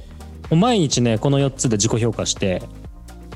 あの100点満点で自己評価して低いやつをねこう優先的に入れるようにしてるんですよ翌日はえー、あじゃあ今日は今日はあんまり、なんだろうここ心心を使えなかったからちょっと心を使そううそうべそうそうう仕事を多めにやろうっていうか、まあ、時間を使そおううでみすたいそうなで感すじかとかねうんそっかまあそうだよねなんか前日も引き継いでるもんね当然そうそうそうえー、じゃあちょっとまず J さんのブログ読んで自分のやつをちょっと分類してみてうまくいかなかったら読むわ自分でうんなんかすごいこれやってみたくなってきた自分がやってるこれは面白かったね自分がやってる時間の使い方もなんかちょっとこの4つで分類してみたくなってきたわマジでうんで面白いうんもう日記とかをね僕これで今分類して日記書いてて、え精神はこうみたいなね、うんはあ、いやーまたさ発見がありますよ、ー、これうんもなんかさタスクシュート的だよねすごくタスクシュートと相性いいよね相性いいっすうねうんん、ていうかさめちゃくちゃ組み込みやすい、うんし正直さあの細かく自分のタスク自分が今何をしてるかっていうことを把握してないとさ、あの今どのモードうん、でいるかって分かんないそもうんねねうんうん、正直一つの仕事の中にさこういろんなモードが混ざってたりするじゃないですか、あこれもう告知始まってるまたあ告知タイムになってたいつの間にか すすごいなもう流れるようにごいすごい全然意識してなかったシームレスにやってくるじゃん弊社で開発してるタスクシュート のこのメンタルタクティすごい相性いいかもしれないねすごいないやごめんなさい広告力があまりにもあまりにも あの過ぎていや同時に使っていただくといいですよってことですかねこれはね、はいセットでね安くはならないですけど、まあ、セットで使っていただいぜてひこのいやこれもうね4月かね4月かなもうちょっと前くらいはい、それこそコロナ始まる前くらいに僕読み始めてうんあのそっかり出版されたの10年以上前なんですけどまあ、はい、半年くらい前にやっと手に取って読んだんですけどもうね5回ぐらい読みましたねえ今ね5週目かなマジ でうん今も読んでますへえ毎日もうその忘れないようにそしてこう、この考え方を浸透させるようにそうそうそうそうもう恐る恐るべき感動具合じゃん、恐るべき感動具合でねすごいじゃんもうえ J 松崎人生そのメンタルタフネス前5くらい違うじゃんもうこれは良かったですねすごいね本当にいすごいね哲学でいうニーチェの前と後ぐらい違うじゃん、や本当そうですよ7つの習慣がカントでにあのメンタルデフネスはニーチェみた いな ねあ 時代で時代組むって言うと時ね代的になるほどは、ねなるほどいや面白いなすごいということであのまとめるとはい、うん、えーまあ筋トレいいぞと、うんいうことですよまずはうん筋トレを一日の中にこう散りばめるっていうところからまずはいっいす始ねめてみていただきたいうんっていうところと、まあ、それも関連してくるけどメンタルタフネスのこの4つの、えーエネルギうんー4つのエネルギーの使い方を明確に意識してまんべんなく使えるように、え1日をデザインするとうんいうことをすればつまりこう作業が乗ってくる瞬間っていうよりは、もう常に乗ってるみたいな感じだよねつまりは乗ってるねこれはもうん常に乗ってる状態を維持できるっていううことですよね、ういやいいっすよすごいことだねそれはねうん常に乗ってるし常にひらめいてるみたいなこうやばい薬決めたみたいな、いやまあでもほんとそうっすねいや合法的になれるっていう、あいあやでもまあ J さんそれぐらいうん最近、決まってる感じするけどねもうね疲れないっす ね一日の中で、やべえやばいこと言ってるここだけ切り取って聞くと、うん、い 疲れないっすねやそうなんですよ、えもうあれですよ今もうスタンディングデスクなんで僕もう座ったことないですから作業中 にえすごいね今やいやー椅子なくていいじゃんみたいなうんすもっごたいない椅子なんて使うの、い椅子を使うのがもったいないうん、どどういうことですかこのもう体をもうね使わないとはああなるほど体を逆に使わ使わないそうもとっとバランス取れなくなっちゃうもっと使わないとからそうそうそう体を使うことによって逆にこう相乗効果でいろんな、いろんなところのエネルギーがさらに上がるってことですかいやそうなんですよやべえなこれ薬やってる風でもあるし新しい宗教に入信した風でもあるし もうやばさ極まれりだけどもう至って合法なとこがマジ面白いよねいや本当ですよすごくない まあ出費したのはあこうメンタルタフネスに対する1500円ぐらいでし そうたすごいないやめっちゃ面白いねなんかさ ドイツドイツのベルリンっていうさなんかなんつうのこう割とこうゴリゴリのさいわゆるヒ,、うんヒヒッピー文化っていうの、うん、ちょっとねアンダーグラウンドなまあ、ヒッピ雰囲気ーがあアるンダーといグうラウかンねド多様性みたいなさ、うんとこにいるじゃん J さん。うんだからさ、まあ、なんか言ってしまえばさ結構話聞くとまあなんかこう怪しい売人がいたりとかもする、街なわけめじちゃゃんくちゃいますよ、ねえなんかさそんなとこにさこう引っ越してってさえ J さんもいろいなんかこうアンダーグラウンドな感じになっちゃうのかって思ったけど、めちゃくちゃ健全に決まってるのがすげええ面めち白ゃいくちゃ健全めちゃくちゃ健全に決まってますね確かにね全然いらないじゃん薬と か薬とかお酒とか全然いらないじゃん本当ですよもうなんかいや筋トレいいとかさもうすげえ健康すげえ健康で道徳的じゃないなんかそ面白いなあなんかすごいうねベルリンはねやっぱベルリンのいいとかやっぱジムがいいですねジムといやベルリンあと自転 車自転車が結構いろいろないろんなメーカー売ってるとこかなやっぱベルリンにベルリンに住んでいねいの一番にジム紹介する人もあんまりいないじ ゃんなんかもうちょっとあるだろうってなっちゃうよ多分うんもうちょっとこうねこうロックなロックな感じのやつをね聞けるのかと思いきや ジムジムジムがいいっていうねなんて言ったってこう教えてくれるからねジム で筋トレしてそるうとそうそうそう「へい君のフォームはそちょっと間違ってるぜ」みたいな感 じでそうそうそうポケモンのさなんか敵キャラみたいな感じで 話しかけてすごいね教えてくれたデッドリフトマジで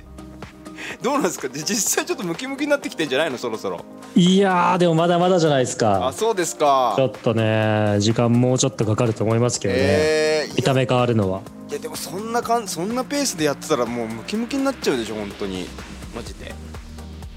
いやどうなんですかねどんくらいで変わるもんなんですかねいやわこういうのってわかんないけどいやでもちゃんとあれでしょちゃんとそのムキムキになるぐらいやってんでしょもう量的にはいわゆるうん、まあ、筋肉痛にはすすげえなるけどね、うん、体感的にはさすごいあんだよそのさい前とかはさ、うんスタンディングデスクやった時って始めた時ってもう30分でヘトヘトうんもうトイレ行くのはもうすごい気持ちよくって座るんで ね座れるっつって座れるからもうもう仕事に戻りたくないくらい立たないといけないはまたみたいなははもうないですからそんうんなすことごいね一日中立ちっぱなしってすごいなマジで、もう本当にねビッグスリーですだからさうん、あの筋トレのビッグスリーでさ足と背筋やってたらうんすげえ楽になったへえすごいいやーうんなんか、ついに我々もこう筋トレをし始めちゃったかって感じが ねなんかね何でも筋肉で解決しようとしやがってみたいなスタンスだったんだけど、うん正直やっぱ筋肉の問題解決能力すごいよねやっぱりすごいね思っちゃうそれは。ロッロックンもねなんかこうアンチ筋トレってあるんですよロックミュージシャンって、まあ、やっぱさこうあのうん世界大アンチ世界大戦の世代なんねえでなるほど。軍人うん、のこうキャラクターがすごくダメなわけですよねなるほどね。うんだから髪伸ばしてひょろひょろでみたいな人がアイコニックな存在だったりするんですけなるほどど。でもね結構ね90年代のそれこそ僕たちの時のスターみたいな人たちって、 うん。あのね筋トレドハマりしてる人とかいるんですよ今40何歳だ50歳とかでえ、そうロックやってた人がってこと。そうそうそうおそう、おうんでえなんか昔はなんかちょっとさ、ー。そうなんかどうなのみたいなうん。感じあったんだけど筋トレうん。に対してうん。もうね今のロックスターたちはね、うん。結構筋ト レ表にハマってる人たちもいてそうなの。そうだからあの、まあ、超有名な人だとエミネムとかうん。はもうすごいいいらしいんだよね筋トレのトレーグ。ニングのどハマり具合とかそうなんだ。あと俺がね超好きだった、まあ、トレント・レズナーっていうね映画音楽とかも有名な人がいるんだけど、トレント・レズナーって人なんかはもう昔もう本当に超ひょろひょろのうん。病的みたいな人だったんだけど、はいはい。なんかで2000年代ぐらいからちょっと様子が変わり始めてもう今ねもうゴリゴリマッチョみたいな感じになっててえーすごいんだよねなんかこうえー。なんか面白いねそれなんかそのロックスターの変遷みたいなのちょっと面白いですねねうんちなみにあれなんですよねロックスターがねそっちにこうハマりすごい余談ですけどハマるその理由の一つが、うんあの薬を抜きたいっていう、ね、ニーズがやっぱ ね強いんですよ。わあでなるそう20代の時はドラッグやってバカやってたけど、うんそのわかんないですよこれ想像ですけど多分どっかのタイミングでああ人生ってあと40年以上あるんだって気づくんですよ 多分。でもうさすがに無理だと死ななかったなみたああそう3040以はい降はいこんな生活をねだからどっかでこう抜かないといけないうんでもそれこそドラッグってこうひたすら快感を感じるために使えてるからもう超難しいわけですよねうん抜け出すのが。うんってなるとそれと同じぐらい気持ちいいことでうん代替しないといけないと。なるほどで筋トレ療法が使われること結構あってへえだからすやっぱそれだけ気持ちよく健康的になれるみたいなものでもあるっていうことですよね。やっぱそうなんですねへえへえ筋トレすごいなって今更ながら僕も思ってます。なんかあれかななんかロックロックではさなんか27歳ぐらいで死ぬ人が多い、ああそうそうセ27クラブっていうねううんんやっぱ名だたる人がうんねよ27歳でく亡くなられたんでね。うん27超えちゃうとやっぱ、うん、いあもうじゃあずっと生きるんだなみたいな感じになるんかなやーそうかもしれないですね。おっみたいなドラッそうグかやもったしけれどないですね。割と俺は長生きするらしういんってなった時にいそうかもしれないですね。や面白いないやでもそうだよねロックへえねだからああいう一番大国にいるいそうな人ですらうん取り込まれてしまうんだからもうね逃れられないんじゃないかなっていう気はしてますね最近逃れられないのかもしれないですね、いや面白いないやでもまあ体を健康に保つっていうことは一番大事だなっていうのつくづく思うわ本当にいや本当ですねちょっとねなんかやっぱりねとこう年を重ねるとねこう健康に関する話題が増えるんだなっていうのは、いや確かに思ってしまいますね。何なんですかね、うん昔はそんなんあんま考えなかったですけどうんそうですよねなんだろうねまあでも別になんか不調を感じるわけではないんですけどうんそうなんですよね別にねうんさすがになんか体味方来たとかはまだないかなとは思いますけどそうですねまあでもちょっとやっぱりなんだろう自分より年上の人たちがぼちぼちうんみたいなのとかあんのかな、ああねいやーとかあーそれもあるかもしれうないん、確かなんかそういうことをいろいろ考え始めるタイミングなのかもしれないですね。にうんまああとはねなんか弊社の場合はあの大地君ってさああこうはいはい。ねスポーツ健康科学科という専攻をしていた大学時代ね人そがうねゴリゴリのいるからうんそれでなんかすげえ入ってくるじゃないですか健康的な知識確かに。詳しいから うん。聞くと答えてくれるしう、ん。でそれで結構なんかねあれですよハードル下がった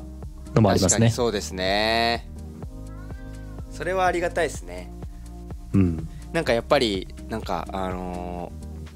ー負けてられるかっていう気持ちにもなるしね、まあ10なるしね10違うから、それはちょっと健康面ではかなわないんだけど、うでんもなんかこうねやっぱりいやーまだまだいけるよわしだっていういやそうなんですよ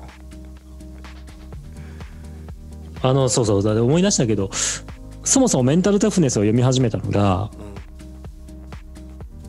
YouTube100 日更新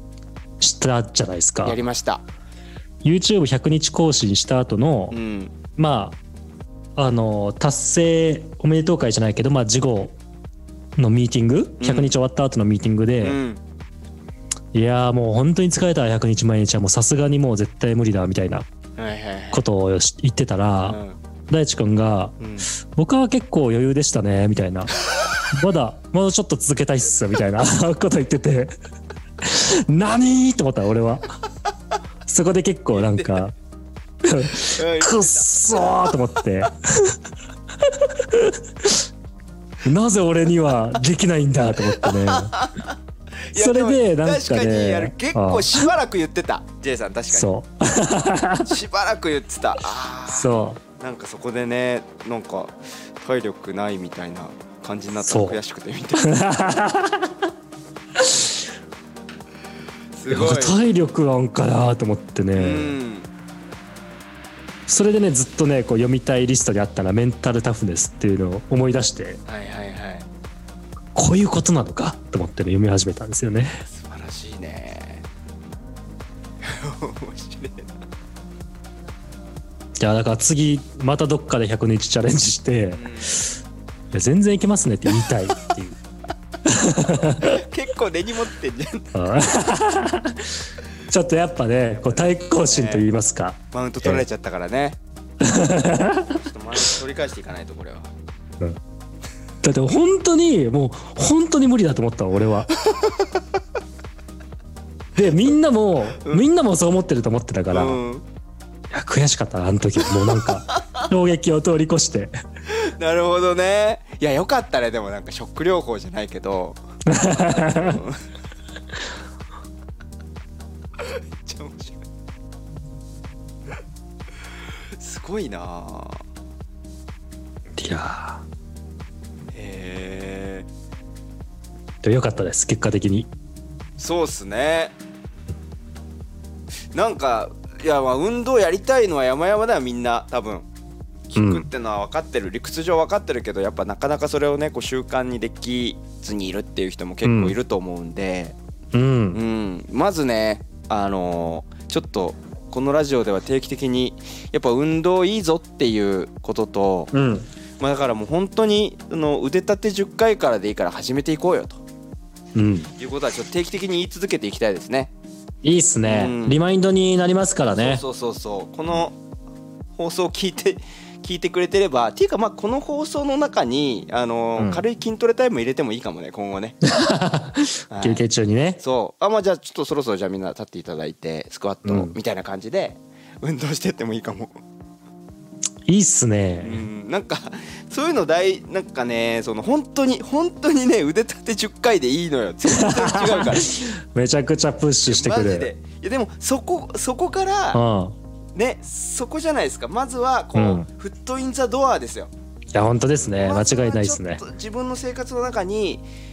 き、ね、体を鍛えるという、うあん。の異物をちょっとでも入れ込ませることができれば、うんあとはもうドラッグと一緒だから筋トレなん てうんじわじわ広がっていくわけですよそこから10回じゃ物足りないってどんどんなってくるわけどんどん欲してくるわけ、もうね本当そうなんだよな腕。立てちゃって満足できないから背筋もとかスクワットとかってもうどんどんうんなんだよね慣れなくなってくのよ、うんそうなればこっちのもんですよもいや、そうなんですよね。うはい、だから最初タイマーで済んでたけど、うんどんどん覚醒剤手出しちゃってみたいと一緒なん ですそよ。うそう刺激がねもう満足できなくなっていくわけ筋肉 がいいっすね。なんか健康的なことを不健康なことで例えるの、なんかやっちゃいます。ハマっちゃい ますね。面白いですねちょっやりたくなっちゃいますと。うんいやでも本当にもうやめられなくなっちゃうから マジでね人生変わるよ本当 にやった瞬間にえーいい意味でね。これは本当にいい意味ですから、 いい意味でこれは本当にいい意味な人ん生で。変わっちゃうから今まで体験したことないようなことになっちゃう からもう一日中少しずつ変わっていくかから。全然疲れないんだもんもう面白いなすいませんねここだけ見るとちょっと頭おかしいみたいですけど全体を見てもらえればちょっとね文脈が分かってもらえると思うんでうん。 もうだってもう全然もう喋れちゃうもんもう2時間もうまた2時間いっちゃう。全然もう疲れないから全然喋れちゃうんだもんね、もそうなんですよ。うねだからちょっとこうき切っていかないとまたあの長くなりすぎて編集大変になっちゃうからねはい。これあのね、あれなんで、ね、これからはあのアーカイブも出していこうと思いますんで、はいはい。なんかいろんなラジオサイトにもうちょっとこう出していこうかなって思ってるので出していこうと思ってますんで。いい感じで音質よく音楽が乗っちゃってまして、はい、い、いです聞きねやすくなるいいですね。っていうかまあ僕がやってるんですけど。 すいませんありがとうございます。えまあでももうす。あの実際決まり 決まりっぱなしだからええもうね余裕でこはい、もなしてくれうてずっる。とやりますよ。やっぱ やば。全然やりますよ。はい。ということでねあのーぜひちょっとこんな感じで あのいただいた相談をもとにお話を広げてはいいくっていうのをね、ちょちょこちょそうなんこです。やっていきたいなと思ってるんで、うんぜひちょっと聞いてくださってる方が聞きたい話をしていきたいので。うん。ぜひですね、あのー今こういうことに悩んでるとかこういう話題をちょっとお二人に取り上げてほしいとかなんかそういう風なですね、えーコメント YouTube に対してのコメントとか、まあ、あとアンケートも用意してあるんで概要欄にうん。はありますんでそのアンケートではもいいいですし、コメントでもいいのでぜひですねこんなこと聞いてみたいっていうのをコメントお待ちしております。お待ちしております。はい。ということで、あとね、ちょっとぜひ聞いてみたいのが、今回の配信で、まあ、この辺の話面白かったなとかね、ああ、知りうたんい。この辺の話もうちょっと広げてほしいなとか、なんかそういう風なのがあったらですね、ぜひそれもちょっとコメントとかに残してもらえると、知りたいですねごく刺激になりますね。うん。はい、毎回毎回ちょっとこう楽しんでもらえてるのがちょっとやっぱ不安になっちゃうんだよねこっちうも、ん。はいぜひね本当ねこれなんかあれなんですよ僕なんか不思議なもんではいこうあのー僕が話してるのめっちゃ楽しいんですけどはいも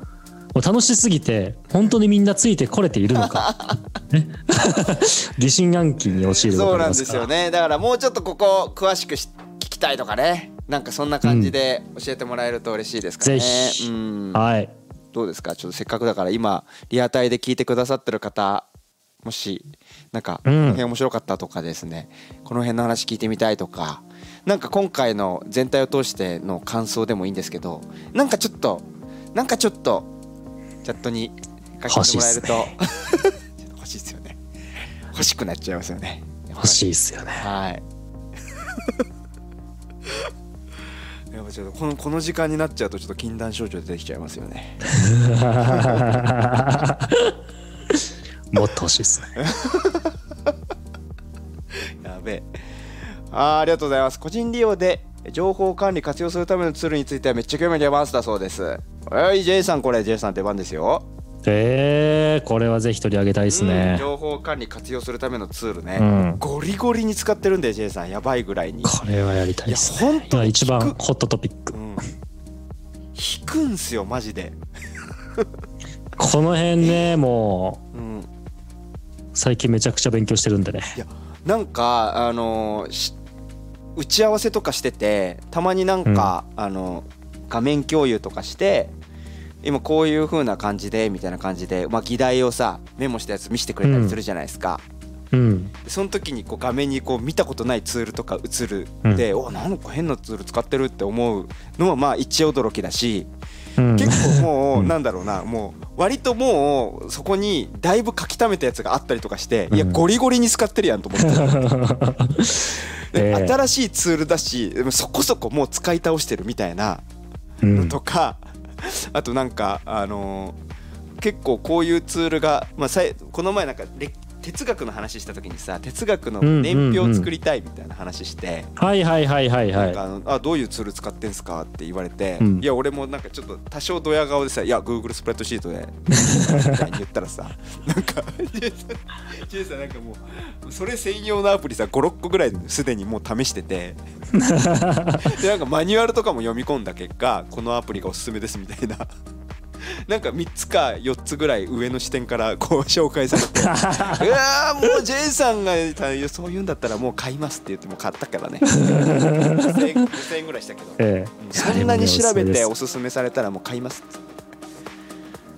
いやーそうだ、それもまだ誰にもエフタさんにしか言ってない、それ。すげえいいよあれあのアプリマジでいいよね。はいいやなんでその J さんの使ってるおすすめアプリみたいなのはやりたいっすねいいっすねうん。定期的にやりたいで聞きたいもんね俺うんいやー、楽しみ。はいいやちょっとコメント読み上げていいですか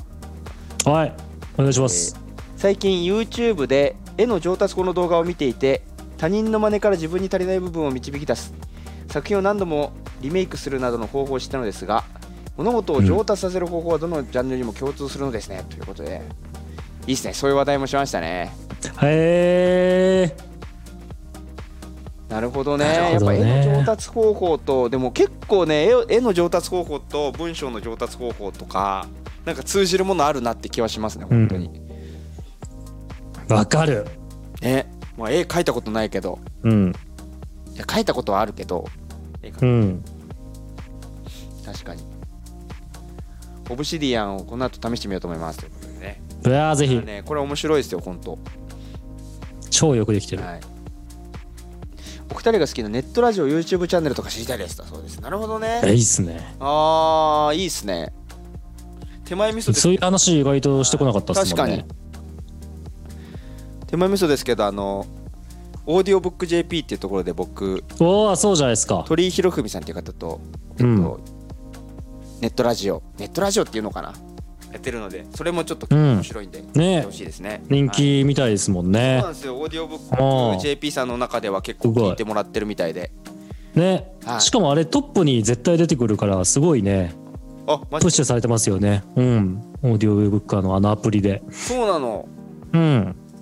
そうなんですよなのでぜひちょっとオーディオブックオーディオブックの聞き放題プラン使ってる方は聞いてみてほしいなっていう感じしますねうんうんちょっとこの辺もねなんか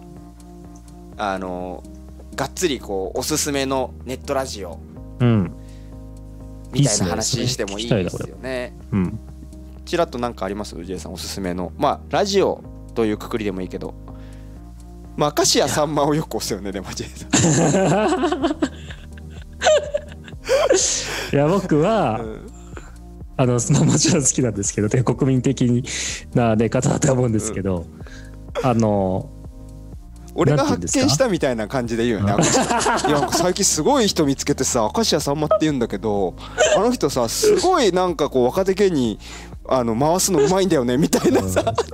全国民知ってるみたいな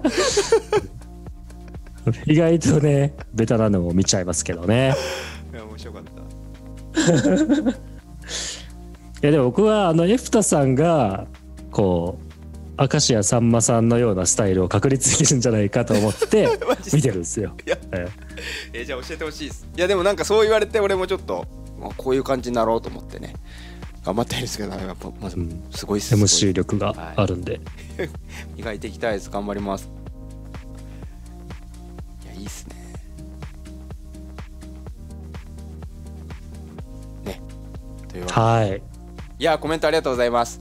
いやぜひねもっとあのーこういう話してほしいとかうんこういう本を読んでほしいとかねなんかあいいっすねいやーまあそう面白いなそういうのも面白いですねよねそういう感じのやつもお待ちしてますんで、はいということで本日も今回もね最後まで聞いていただいてありがとうございました結局ありがとうございます結局2時間になっちゃいましたええ1時間でまはいあちょっとだけと思って、まあ1時間半超えたなって思って、そこの辺で諦めて今2時間 みたいなあれ2時間だよねそうだよね9時から始めたもんはいはいまあ毎週ね2時間じゃあ毎週1時間ぐらい の番組で やばいやばい配信していきますんでまた来週やっていきましょうはい、アンケート、コメントお待ちしてます。ちょっとそこからね、番組を作っていきたいと思っていますんで。はいはい、というわけで、今回も最後までお聞きいただきまして、ありがとうございました。いやーありがとうございましたはい、ぜひまた次回もお会いしましょう。はい